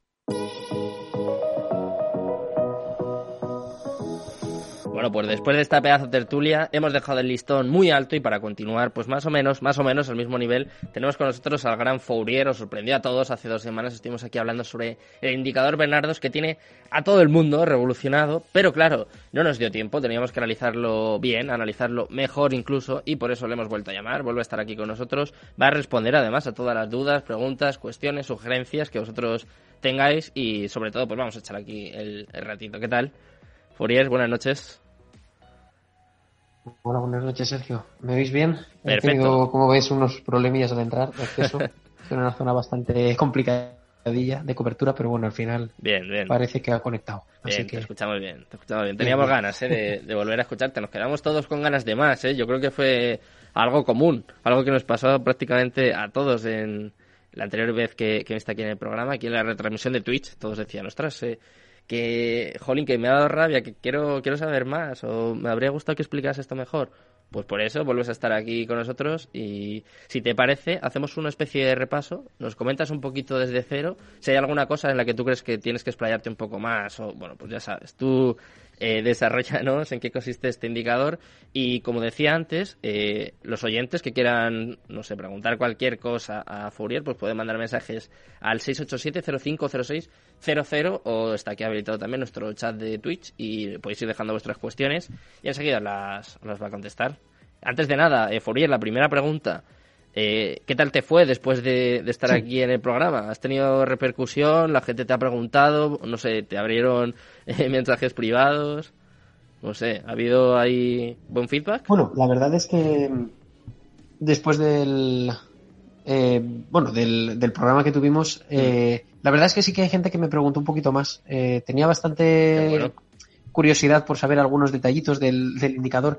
De hecho, incluso alguna chica eh, por Twitter me una, chica que se llama Luna, por ejemplo, me, comentó eh, que estaba intentando dockerizar el, código, pasar el código un poquito más a una versión un poco más refinada y incluso intercambiamos un poquito de, de tweets sobre la forma técnica de implementar algunas cosillas que fallaban en el código. Entonces, la verdad es que ha habido feedback muy, muy positivo por esa parte. Y bueno, luego también, pues, eh, pues algún, algún mensaje de, oye, ¿esto cómo funciona? ¿Qué es? Ahora bien, la repercusión, como sabemos, pues la principal la tuvo cuando, cuando se publicó el estudio. Hmm. De todas formas, pues el objetivo era, por supuesto, pues, eh, echar unas risas y también, bueno, eh, intentar formalizar un poquillo más la cuestión del indicador Bernardos. La verdad es que yo me lo pasé muy bien y bueno, eh, los seguidores ya saben que cualquier duda que tengan, bueno, estoy abierto a, a, cualquier a cualquier inquietud, a cualquier duda, así que hoy aprovechamos para eso. Lo has actualizado, Fourier, porque si no me equivoco, el indicador Bernardo sigue activo, ¿no? Porque salió hace nada el propio Gonzalo Bernardos diciendo, bueno, de alguna forma, como que el famoso yo ya lo dije, ¿no? Justo en el momento en el que se produjo la caída, como, como solía pasar, ¿no? Como tú comentabas, eh, salió poniendo un tuit. Eh, no sé si lo has actualizado, si... porque esto no para. Gonzalo no para. Sí, bueno, dos cuestiones sobre eso. La verdad es que cuando me comentabas, ¿tuvo impacto posterior? Yo creo que el mayor impacto que ha tenido a posteriori después del programa fue justamente, eh, yo creo que es el máximo a lo que puedo aspirar. el señor Bernardos, eh, bueno, mm, digamos, se percató del estudio. No me creo que hay un tuitero. Bueno, primero, un, día aparecí bloqueado, ¿no? Y yo digo, ostras, ya, ya me he bloqueado. Yo también. Entonces, claro, ahí ya sabía yo que había llegado a, a sus oídos. Y cuando luego un tuitero preguntó, oye, Gonzalo, ¿has visto este estudio que han hecho sobre ti? Eh, creo que la respuesta fue algo así como, eh, eh, sí, es una chorrada, alguien que tiene mucho tiempo libre y se dedica a hacer chorradas. Eso fue textualmente yo también, lo que dijo, algo así. Y, y sí, sí, ahí, bueno, algunos familiares y amigos me dijeron, en eso, Furiel, pues Gonzalo tiene razón, tienes demasiado tiempo libre para estar así. No, pero luego eh, también comentó Gonzalo Bernardos, bueno, el, verdadero indicador Bernardos es que Bitcoin se va a cero. Esto, y digo, bueno, entonces no se ha leído el, informe, no, se ha leído bien el paper. Pero bueno, nada, salvo esa, esa eventualidad, la verdad, muy entretenido y ya está. Y, mm, bueno, nos lo hemos pasado muy bien, yo creo que sí, y quizás luego en un futuro salga un poquito más, pero bueno. Bueno, pues de momento, de momento lo tenemos así. Y si te parece, porque claro, aquí pues seguro que hubo gente que no lo escuchó el otro día, que no se enteró bien. Pues si te parece, eh, lo volvemos a explicar, lo volvemos a desarrollar. Y como me has comentado, ¿no? Que ya te han hecho algunas cuestiones y hay algunas dudas, pues eh, si quieres, eh, nos indagar un poco más en estos aspectos o resaltarlos, pues adelante. Pero cuéntanos un poquito en, en qué consiste, eh, cómo se te ocurrió hacer algo así, cómo fue, a ver, cuéntame. Pues sin problema. Eh, de hecho, mm, lo contaré un poquito también por consejo de, de, Wall Street, Rata y de algunos otros, mm. eh, digamos, tuiteros, eh, pues me comentaron, oye, estaría bien que lo enfocaras desde un punto de vista quizás no tan técnico. el otro día, digamos, entré muy en la parte técnica. Mm. Hoy me gustaría a lo mejor pues hacerlo un poco más a nivel genérico para que quedara más claro. así, digamos, las principales conclusiones, las principales relevancias del estudio, que al final es algo que se nos quedó un poco en el aire por, por la cuestión del tiempo. Eh, entonces, pues, eh, y bueno, si, si durante, digamos, el, el directo vemos que, que, alguien tiene dudas, no dudes en, por supuesto. cortarme y, lanzarme las preguntas. Yo creo que es lo, lo principal ahora, ¿no? Perfecto. Bueno, pues eh, te comento un poco. Mira, el, el indicador Bernardos, la idea, eh, como ya comenté en el anterior directo, no fue mía. Ya esta idea venía de, de un tuitero que, que, se llama Gustavo Bolsa, mm. que bueno, Gustavo Martínez, es un profesor que se dedica a, la inversión y se dio cuenta en Twitter de que, bueno, pues, ocurría que cuando el señor Bernardos daba una opinión sobre cualquier tipo de activo, eh, pues, especialmente en sector tecnológico, parece que el mercado se comportaba de forma distinta. Bueno, esto eh, es lo que hemos comentado muchas veces, supongo, bueno, aquí lo habéis comentado muchas veces, el tema de la tertulia, ¿no? El, el intentar hablar sobre una cuestión que, bueno, eh, no conoce, ¿no? Una persona. Hmm. Eh, no digo que el señor Bernardo sea ni mucho menos una persona legal en la materia eh, de las tecnológicas, ni no, no quiero decir nada de esto. Yo creo que el, señor Bernardo, cuando lo oyes hablar, pues sabe de algunas cuestiones, especialmente del mercado inmobiliario, que es su sector, y en eso, de hecho, hay algunas opiniones que incluso yo eh, aunque ideológicamente quizás no coincidamos en algunos aspectos, pero cuando hace ciertos análisis, pues sí que tiene este, este señor, sí que tiene cierto, cierta pues, opinión o más o menos formada, podemos decir. Eh, además es pues doctor en economía, está en una universidad, no es, nadie menor, pero eh, está claro que en, no, controlamos de todo, nadie es especialista en todo. Entonces, en la cuestión de las criptomonedas, digamos que eh, este señor adoptó una tesis muy clara, ¿no? Que es la que hemos comentado antes y la que me, me comentó. Bitcoin es una burbuja y va a caer. Esa es la tesis, ¿no? Lo que yo me fijé o observé es que eh, simplemente no, se fundamenta en nada. No es una observación que haya hecho yo solamente, como digo, muchos otros tuiteros ya lo han visto. Mi única aportación a esta cuestión fue simplemente intentar formalizar desde un punto de vista matemático el, indicador Bernardo, es decir, a ver si puedo encontrar alguna forma que cuantifique de alguna forma esta tendencia al hablar del señor Bernardos y ver cómo se correlaciona con el precio de un activo, como por ejemplo Bitcoin. Y cogí Bitcoin porque, como comento en el artículo, es el, digamos, el activo más antiguo que hay. Y entonces es un activo que, como vemos, ha tenido una revalorización espectacular desde los orígenes, tiene un valor para los usuarios, y quien haya dicho que Bitcoin es una burbuja y no haya cambiado ni un ápice su opinión y no haya aportado más argumentos que es una burbuja o es un esquema Ponzi, que son los eh, típicos argumentos, digamos, detractores, ¿no? De la gente que no opina a favor de Bitcoin o que ve Bitcoin como una amenaza quizás hacia, eh, hacia pues el, monopolio estatal de la, de la, de la emisión monetaria, pues claro, eh, digamos, pues en esta, en esta línea, digamos, es la que coincide más con el señor Bernardos, ¿no? Que es así más de, la línea de keynesiana o de que la moneda solo puede depender de una institución de confianza que tendría que ser el Estado, pues claro, eh, todo lo que sean criptomonedas pues le parece una amenaza, o le parece una burbuja o simplemente le parecen que no tiene ningún valor, porque no hay una institución detrás que claro, esto denota pues ya mucha falta de conocimiento sobre la filosofía del Bitcoin y bueno, aquí creo que vosotros sabéis mucho más que yo en este en esta materia, ¿no? y simplemente esto, ¿no? Es la, la, cuestión. Entonces yo simplemente pues intenté ver qué, qué pasaba cuando el señor Bernardos hablaba o emitía una opinión sobre esta cuestión. Y, y su opinión mostrándolo mientras, ¿eh? Es, que Bitcoin es un perdón, Sergio. No, que estoy mostrando mientras el documento. Por si Sí, sí, sí. Te, comentaba que mientras lo vas comentando, por si. Bueno, habrá gente que lo esté viendo, pero por si hay gente que nos está escuchando. Ah, vale, perfecto, sí, y quiere verlo, yo lo estoy compartiendo mientras tanto. Y pues eso, para, para ilustrar un poquito, ¿no? Lo que, lo que vas comentando, perdón. Perfecto, perfecto, sí, sí, sí. Fantástico, fantástico. Adelante, adelante, todo tuyo. Quiero de cargar el artículo.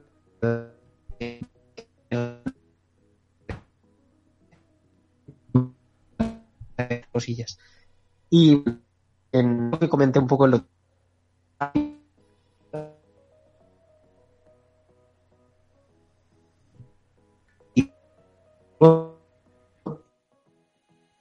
una persona expresó de esta forma, bueno, pues eh, luego es interesante ver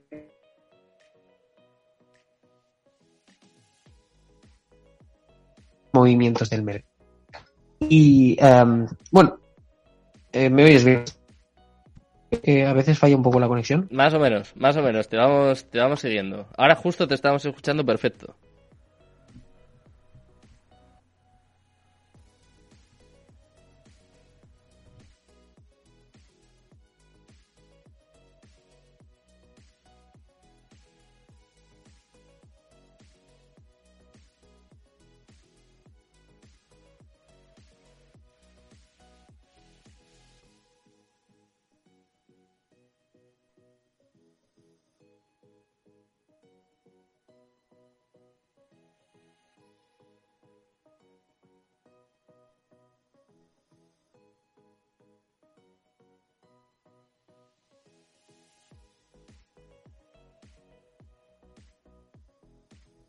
Bueno, pues como veis estamos teniendo aquí algún que otro problemilla, hoy se nos están juntando todos, antes eran los vídeos, ahora estamos... A ver, vamos a volver a intentarlo una última vez con Fourier. ¿Hola? ¿Qué tal? ¿Nos oyes bien? No. Bueno, pues... Hola Sergio, ¿me oyes? ¿Me oyes? Sí. ¿Ahora sí? Ahora sí, venga. Sí, sí, sí. A ver. No, me parece que te estamos perdiendo. bueno, pues no, no te preocupes, lo vamos a dejar para para la semana que viene lo vamos a analizar mejor, vamos a intentar eh, tener mejor cobertura. Eh, vamos a despedir ya en Twitch porque la estamos, la estamos liando un poquito en el día de hoy. Eh, vamos a dejaros ahora con una entrevista muy interesante, muy importante también que hemos tenido esta semana. Vamos a seguir analizando cómo, cómo está el mercado cripto y para los seguidores de Twitch, pues la semana que viene ya sabéis, ¿eh? eso de las 10 estamos por aquí otra vez con nuestra tertulia cripto que esperamos que os haya gustado. Ahora os voy a dejar con, con esta pedazo de entrevista y ya sabéis, ¿eh? el lunes a esto de de las tres y media más o menos volveremos aquí para analizar cómo está el mercado cripto, cómo ha pasado el fin de semana. Vamos a ver si por fin tenemos una vela positiva, una vela semanal positiva, que también desde luego es, es muy importante y os contaremos como siempre toda la actualidad cripto. Así que nada, os dejo ya con, esta entrevista y nos vemos el lunes. Muchas gracias por seguirnos y, y buenas noches, por supuesto.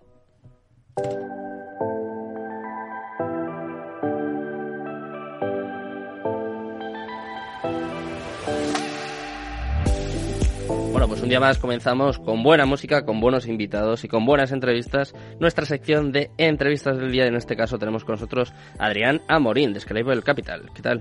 Muy buenas tardes, un placer tenerte por aquí. Hola, muchas gracias. Un placer. Eh, cuéntanos, ¿qué es Scalable Capital? Pues algún oyente nos conoce, que es complicado. Bueno, pues mira, Scalable Capital es eh, una plataforma de inversión. Llevamos ahora dos meses en el mercado español. Em, realmente nacimos en 2015 en Alemania, en Múnich.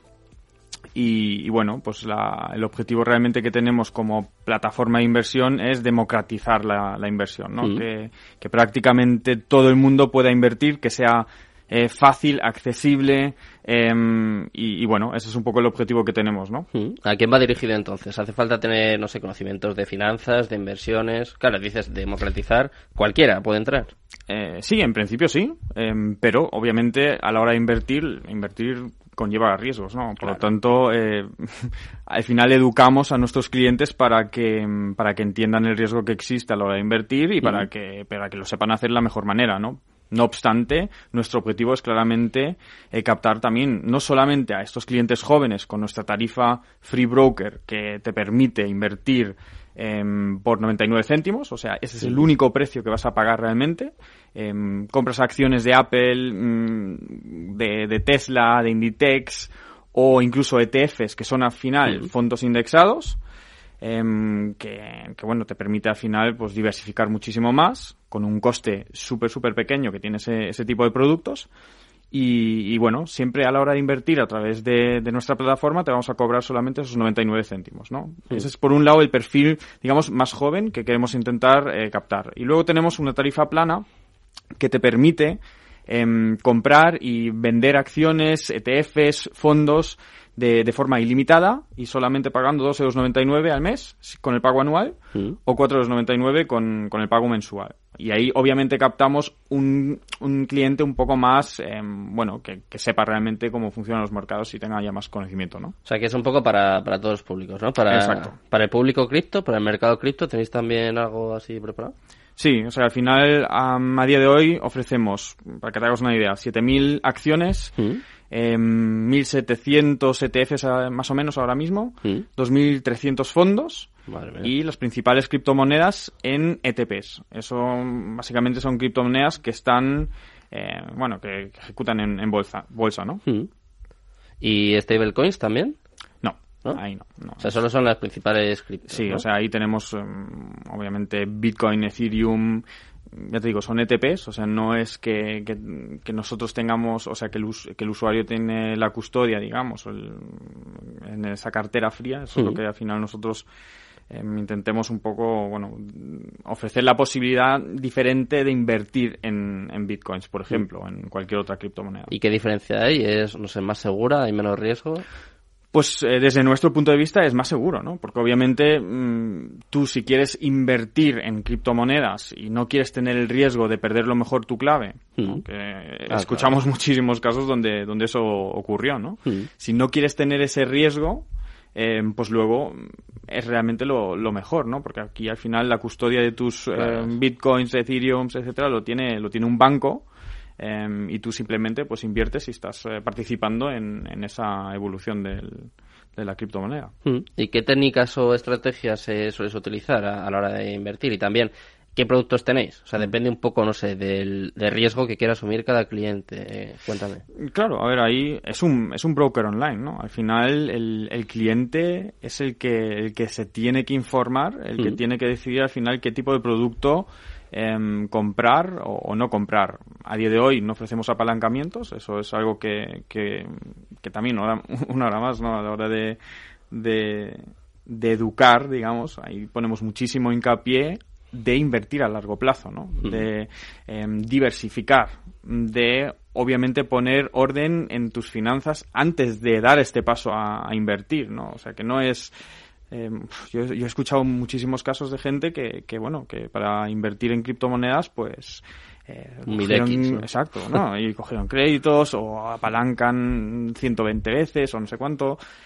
Eh, pues eso es algo que queremos evitar y ahí ponemos muchísimo hincapié en la parte educativa em, para que eso quede claro, ¿no? Y luego, pues obviamente, nuestra forma donde realmente ponemos muchísimo, muchísimo foco a la hora de comunicar son ETFs, porque ahí realmente creemos que, bueno, tú eh, puedes invertir en un MSCI World, estás participando básicamente en la evolución de cientos de empresas a nivel eh, internacional, a nivel mundial, y esa es realmente la mejor forma de diversificar, ¿no? Y eso todo de manera pasiva, o sea, al final no tienes que tú mismo eh, gestionar em, de manera activa mm, ni, ni nada. O sea, al final yo creo que eso es el, el futuro para, para la mayoría de los inversores. Mm. Yo a preguntarte justo que qué diferencias que el Capital creo que has dado como una clave, ¿no? Que eh, os preocupáis por vuestros clientes, porque mm. claro, es muy fácil además. Eh, de hecho, voy a aprovechar para advertir sobre el apalancamiento que si ya de por sí es difícil invertir y ganar dinero con criptomonedas, con el apalancamiento yo creo que ya, vamos, tienes que ser un profesional, llevar muchísimo tiempo y yo añadiría además tener suerte, porque, eh, vamos, yo es que lo veo, lo veo una locura completamente. Entonces, quizás una de las cosas que os diferencian es eso, preocuparos por la gente que invierte en Esclave Capital, no ir a forrarse, quizás, que, o aprovecharse un poco del desconocimiento, que es para mí ¿eh? lo que hacen algunos. Sí, y, a ver, al, final, pues hay, hay mucha gente que también cree que, que, bueno, invirtiendo en criptomonedas te vas a volver rico, ¿no? y, bueno, sí, hubo quizás algún que otro, eh, alguna que otra persona que, tuvo esa suerte, eh, pero yo creo que, que, eso no es lo normal. Ahora mismo estamos viendo incluso que, los mercados y pues muchas criptomonedas pues tienen una cierta relación, ¿no? Y por lo tanto yo creo que ahí otra vez más invertir a largo plazo, no solamente invertir en criptomonedas. Nosotros ah, realmente aconsejamos no invertir más de un 5%, mm, o sea, mucho menos que eso, ¿no? Al final eh, ETFs y lo estamos viendo, la mayoría de nuestros clientes y tenemos a día de hoy medio millón de clientes ya, la mayoría de ellos invierten en ETFs a través de nuestros planes de inversión que incluso eh, en este caso pues no tienen ningún coste. O sea, tú al final tienes un plan de inversión en un MSCI World, por ejemplo, o en, yo qué sé, un Inditex o lo, que prefieras, hmm. pagas, eh, o sea, haces pagos recurrentes de, bueno, incluso un euro puede ser, eh, y eso no tiene ningún coste. Y al final lo que estamos viendo es que la mayoría de nuestros clientes están invirtiendo a través de esos planes de inversión en ETFs, ¿no? O sea, que han realmente entendido que es la mejor eh, manera de, de, invertir desde mi punto de vista. Y quizás una de las claves, Adrián, podría ser diversificar, por ejemplo, que tú decías, eh, un 5% en criptomonedas, luego no sé, en, en acciones, eh, en oro, quizás sea una de las claves, sobre todo en un momento como el que estamos viviendo ahora, ¿no? con un mercado bajista, da igual eh, criptos, eh, las tecnológicas, eh, el SP, al final, todos los mercados se están viendo agitados, ¿no? Y, mm. y con pérdidas. Quizá pueda ser una de las claves, diversificar tu cartera. O sea, segurísimo. Siempre, ¿no? Siempre, eso, eso siempre, en este momento y en cualquier otro, ¿no? Al final, diversificar es, es lo que, lo que, yo creo que es la clave realmente, ¿no? Y pensar, pues obviamente no a corto plazo, o sea, mm. esto no, no va a funcionar, o sea, no te vas a, volver rico en, tres años, eso no, no, es el caso, ¿no? Aquí hay estudios que realmente te demuestran que con pagos recurrentes, con estos planes de inversión, pues imagínate, 20 años, ¿no? Ahí luego vas a tener realmente, yo creo, una sorpresa em, de realmente un patrimonio que te has creado muy importante, ¿no? Y ahora teniendo en cuenta pues también para los jóvenes, ¿no? El, problema de las pensiones. O sea... Por ahí vaya. Claro, es que yo creo que es importante empezar cuanto antes. Em, empezar cuanto antes para tener ese, ese largo plazo, ¿no? Y mm. aunque sea pues con 10 euros al mes. O sea, es que es, eso da igual. Yo creo que lo más importante, y esa es la barrera ¿no? que muchos tenemos, que pensamos, bueno, es que invertir es súper complejo, eh, tengo que entenderlo. Sí, obviamente lo tienes que entender, pero no es tan complejo como parece, ¿no? Y gracias a Dios, pues con estos productos como, como los ETFs, em, con, bueno, con algo, con un tiempo que, que inviertas realmente para entender cómo funciona y, lo que realmente conlleva invertir en ETFs, pues luego tú mismo yo creo que vas a llegar a la conclusión que es la, que es estupendo. ¿Qué sería a largo plazo para vosotros? Eh, ¿10 años, quizás? Quiero decir, como un plazo mínimo. Sí, sí, sí. O sea, yo ahí creo que a partir de 10 años, 15 años, 20 años, o sea, es algo que, que de verdad... Mm, obviamente también tenemos clientes que, que, hacen trading, ¿no? Mm. Y, y, bueno, en parte, pues eso al final eh, es de decisión de cada uno, ¿no? Y nosotros ofrecemos obviamente el producto para que lo puedan hacer y incluso la tarifa a través del, del Prime Broker por 2,99 euros al mes. Pero, bueno, mm, al final yo creo que sobre todo para, y lo estamos viendo sobre todo también en, el perfil más joven, cuanto más joven el, nuestro usuario, nuestro cliente es, em, más invierte, por ejemplo, en ETFs. Y ETFs en parte, pues al final, no quiero decir que es un sinónimo, ¿no? Pero mm, sí que realmente apoya mucho más esa inversión a largo plazo. Em, y luego, pues cuanto más mayor, pues sí que vemos más peso, por ejemplo, de acciones, ¿no? ¿Y cómo se afecta a vosotros la volatilidad? Porque claro, es una cosa que siempre se destaca mucho en el mundo cripto, en el mercado cripto, es cierto, es así, es un mercado muy volátil, pero parece, eh, un poco por lo que comentabas antes, ¿no? Por la correlación que empieza a haber entre, quizás sobre todo con las tecnológicas, pero vamos, yo creo que con el SP, con el Nasdaq también empieza a atisbarse. Eh, ¿Cómo os afecta a vosotros o a, vuestros clientes? ¿No sé, mm. estáis protegidos de alguna forma? ¿Hacéis estrategias para paliar un poco esta volatilidad? No sé. A ver, yo creo que ahí lo que, lo que vemos es que, sobre todo, por ejemplo, con los planes de inversión, mm, intentamos ya educar y captar a estos clientes con la idea de invertir a largo plazo, ¿no? Y hmm. al final, esa es la estrategia. O sea, al final, em, lo que estamos viendo ahora mismo, por muy volátiles que los mercados son, estén, em, estamos viendo que nuestros clientes siguen con los planes de inversión activados, ¿no? Mm. Eh, pueden, los pueden modificar de manera súper sencilla en cualquier momento, los pueden desactivar en cualquier momento, pero no, siguen invirtiendo em, a través de esos planes de inversión de manera recurrente. Y eso realmente demuestra eh, que esa es la estrategia, realmente que la mayoría de nuestros clientes están siguiendo. Por lo tanto, la volatilidad ahora mismo Em, a día de hoy al menos, no estamos viendo un impacto demasiado grande en, nuestros activos y, bueno, ahora mismo estamos gestionando eh, 7.000 millones de, euros, o sea que es yo creo que una cantidad bastante representativa. ¿Y cómo, cómo ves el mercado ya un poco a título personal? eh, ¿Crees que estamos en beer market, ¿no? como se dice, un mercado bajista?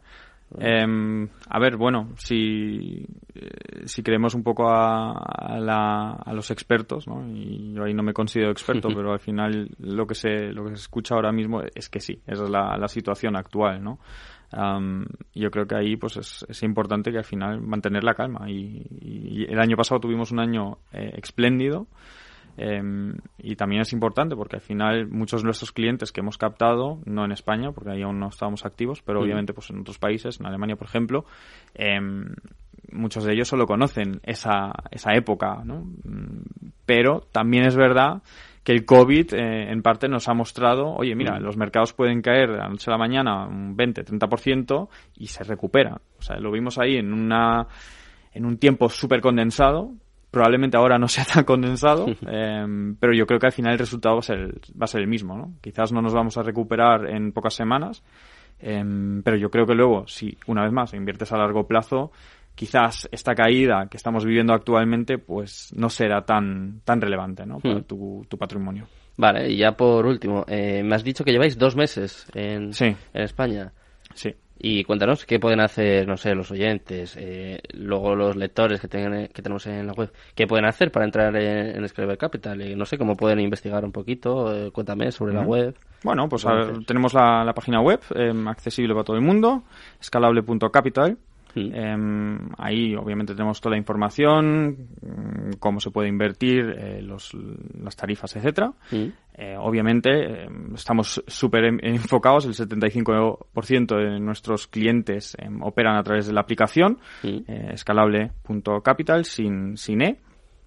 Y, bueno, realmente el, registro es súper sencillo, ¿no? O sea, tú descargas la aplicación, eh, tienes que obviamente meter algunos datos, datos fiscales, etcétera. Em, te identificas a través de, un partner que tenemos em, para bueno comprobar realmente tus datos y tu identidad. Y luego mm, se te abre la eh, cuenta en, en, nuestro banco custodio, ¿no? Y una vez, bueno, esto a lo mejor tardas dos, tres días y, a raíz de eso pues ya puedes empezar a invertir. Mm, ¿Y cómo ha sido el feedback de, vuestra llegada aquí en España de momento? Pues de momento muy bien. O sea, lo que estamos viendo es que, existe eh, muchísimo interés mm, de invertir. Obviamente sí que vemos que, por ejemplo, con, mercados como España, ¿no? Eh, eh, como Alemania, perdona, em, que, que, la, la, parte, digamos, educativa, pues es obviamente un, gran diferencial. El último estudio de PISA, mm, por ejemplo, hablaba de, de, 13 puntos por debajo de la media europea en, educación financiera que tenemos en, España. O sea que realmente ahí tenemos yo creo que em, una un desafío un desafío muy importante no y pero bueno mm, el feedback es muy bueno es muy positivo la gente quiere invertir lo estamos viendo con cripto al final mm. España es uno de los países principales a la hora de invertir en cripto ¿por qué? porque somos súper digitales porque queremos invertir quizás aún no sabemos muy bien cómo hacerlo de la mejor manera muchos de, o mucha gente y yo creo que para eso estamos nosotros, para realmente pues educar y ofrecer esa facilidad, ¿no? Democratizar para que todo el mundo pueda realmente invertir. Eso es lo más importante. Y además desembarques en un buen momento, ¿no? Porque claro, eh, estás diciendo, estamos comentando, ¿no? Que hay ganas de invertir y empieza a haber necesidad también, ¿no? Un poco lo que comentabas tú antes, eh, para todos aquellos de nuestra edad, más o menos un poco más jóvenes, eso de la jubilación va a estar, va a estar complicada. Y lo, lo que aportáis aquí en Scalable Capital es una alternativa, ¿no? Una opción de, de futuro, quizá por eso también lo que comentas de largo plazo, o sea que es un momento propicio, diría Exacto, exacto, no, tal cual. O sea, yo creo que tenemos que hablar más y más de estos temas Em, que bueno, muchas veces lo dejamos caer, ¿no? Porque pensamos, bueno, aún queda mucho tiempo, pero, pero bueno, es que es lo más importante, empezar cuanto antes, eso es, eh, es clave. Bueno, pues ha sido un placer tenerte por aquí, Adrián, y nada, espero que volváis muy pronto y que, que tengáis mucha suerte aquí en vuestro desembarco. Ha sido un placer. Muchísimas gracias por, por la invitación y, y nada, hasta la próxima. Hasta luego. Bueno, pues antes de despedirnos, vamos a repasar una vez más todas las noticias, las noticias más importantes de las últimas 24 horas del mundo cripto. Vamos a repasar nuestras cripto news y vamos a empezar por las autoridades españolas. Os lo comentaba al principio del programa. Están planeando obligar a los titulares de criptomonedas a revelar el valor de sus tenencias. Eh, ya lo sabéis que el mercado de las criptomonedas en continua expansión, a pesar de los últimos contratiempos, son ocasionales, pues es verdad que en las últimas semanas han sido desde luego muy profundos, pues las autoridades de países de todo el mundo están introduciendo varias reglas y pautas para regularlas como por supuesto incluido el gobierno español. De hecho, el Tesoro español está tratando de obligar a los titulares de criptos a declarar sus activos digitales y también aclarar si los mantienen o no en el extranjero. Esto es un intento de aumentar el control de la nueva clase de activos en gran parte no regulada. Específicamente, el informe que cita el borrador de la propuesta del Ministerio que data del 17 de junio, en el que enumera un conjunto de nuevas reglas para aplicar a los titulares de criptomonedas, custodios e intercambios, haciendo cumplir obligaciones como por ejemplo declarar las tenencias de moneda digital y su valor en euros a los reguladores fiscales de España. El trabajo sobre esta ley es el resultado de un esfuerzo conjunto del Ministerio de Hacienda del país y el Ministerio de Economía y también requerirá que los propietarios de criptomonedas declaren si sus digitales se mantienen o no en el extranjero. Eh, vamos con la siguiente noticia también, en este caso, eh, nos pilla muy cerquita, nos pilla justo aquí en España, y es que el 6,8% de holders españoles ha invertido en criptomonedas según la CNMV. Esta es una noticia de los amigos de Bin Crypto que nos cuentan que la Comisión Nacional de Mercado de Valores de España lanzó el estudio sobre las criptomonedas y la efectividad de las medidas impulsadas por la CNMV, donde sostiene que 75,8% de los españoles ha oído hablar sobre las criptomonedas y el 68% está consciente de los riesgos y la volatilidad del mercado. El informe de la CNMV CNMV resalta que el 6,8% de los holders españoles ha invertido en criptos. Sin embargo, no obstante, solo el 1,4% de los españoles tiene conocimientos altos o profundos sobre los criptoactivos, mientras que el 6,9% tiene conocimientos medios. El 22,2% entiende, los entiende los fundamentos básicos, el 45,3% ha oído hablar y el 24,2% manifiesta abiertamente su desconocimiento sobre el funcionamiento de las criptomonedas. ¿eh? muy importante y muy ilustrativo todos estos datos que nos, nos, da nos proporciona la, la, CNMV. Vamos con la siguiente noticia, vamos a hablar un poquito de Cardano, ¿eh? que viene hoy bastante fuerte, ahora después te, lo voy a contar. Y tenemos noticias de Charles Hoskinson, que es el CEO de Cardano, el fundador, que ha propuesto un enfoque innovador para la regulación criptográfica. Como te contaba, el fundador y cofundador de Ethereum de Cardano, Charles Hoskinson, ha sugerido un enfoque diferente para la regulación de las criptomonedas y las actividades relacionadas con criptos en el Congreso de los Estados Unidos. Este enfoque propuesto eh, implica preceptos basados en el software, y es que de alguna forma propuso que los ejercicios y medidas de cumplimiento se dejen a los desarrolladores de software afiliados a los respectivos proyectos criptográficos involucrados. Según él, según Charles Hoskinson, se debe permitir que los intercambios diseñen y mantengan estos ejercicios KIC AML igual que lo hacen los bancos. Y vamos con la última noticia, la hemos comentado un poquito justo al final de la tertulia y es que Solana Labs ha lanzado su nuevo móvil, ha lanzado Saga, es un teléfono inteligente diseñado con tecnología blockchain para Web3. Fue anunciado por el CEO de Solana Labs, por Anatoly Yakovenko, que presentó un nuevo teléfono inteligente con sistema operativo Android denominado Saga. Es la apuesta de la empresa por ingresar al mercado de los dispositivos móviles. Lo reveló Yakovenko durante un evento celebrado en la ciudad de Nueva York, en la que el directivo de Solana Labs reveló que el nuevo dispositivo está especialmente pensado para operar con activos digitales como criptomonedas y NFTs. Va a contar este móvil ¿eh? con una pantalla de 6,6 pulgadas y unos 512 GB de almacenamiento, además de medidas internas para garantizar la seguridad de las llaves privadas integradas al dispositivo. Para aquellos que quieran adquirir este producto, este teléfono inteligente, tendrá un valor aproximado de unos mil dólares, ¿eh? nada baratito, y su distribución comenzará a inicios de 2023. Así están las noticias, os la comentamos al principio Estamos haciendo un breve repaso ahora antes de finalizar el programa y ya que estamos hablando de repasos, pues vamos a repasar, vamos a ver cómo está también el mercado cripto en estos momentos. Prácticamente estamos llegando ya a las 12 de la noche y ha habido algún cambio en el top 10. Mira, te lo voy a ir comentando. Por ejemplo, Bitcoin está subiendo ahora 2,90%. ¿eh? Antes era un 1,40 más o menos, prácticamente se está doblando y se encuentra en 21.317 dólares. En segundo lugar, continúa, como no, Ethereum está subiendo un poquito menos. Ahora está un 8,63% arriba hasta los 1.224 dólares. Tether está totalmente igual, exactamente igual. 0,01% arriba hasta los 0,99 dólares. USD Coin estaba en negativo, ahora está totalmente plana, 0,00% y eso sí, claro, eh, continúa clavada en el dólar. Binance continúa en sexto lugar, está subiendo un 6,06% hasta los 240 dólares. Ripple se ha disparado, está subiendo 11,14%, cuidado con Ripple, y se encuentra en 0,36 dólares. Os lo comentaba al principio, ha habido un sorpaso, ha adelantado a Binance USD, que ahora está en séptimo lugar, y está subiendo ¿eh? un 0,09% clavada en el dólar. En octavo lugar, Cardano también viene en verde, también viene en positivo y viene con fuerza, subiendo un 6,56% hasta los 0,50 dólares. En noveno lugar, Solana, la que más sube dentro del top 10, viene disparada, lo hemos comentado, ha sacado su propio móvil y última semana está subiendo con muchísima fuerza, de hecho un 33,70% arriba en positivo en la última semana y en las últimas 24 horas un 11,64% hasta los 41,85 dólares. Y cerrando, el top 10 eh, continúa, sigue aquí al pie del cañón, Dogecoin que también está bastante fuerte, está subiendo un 6,70%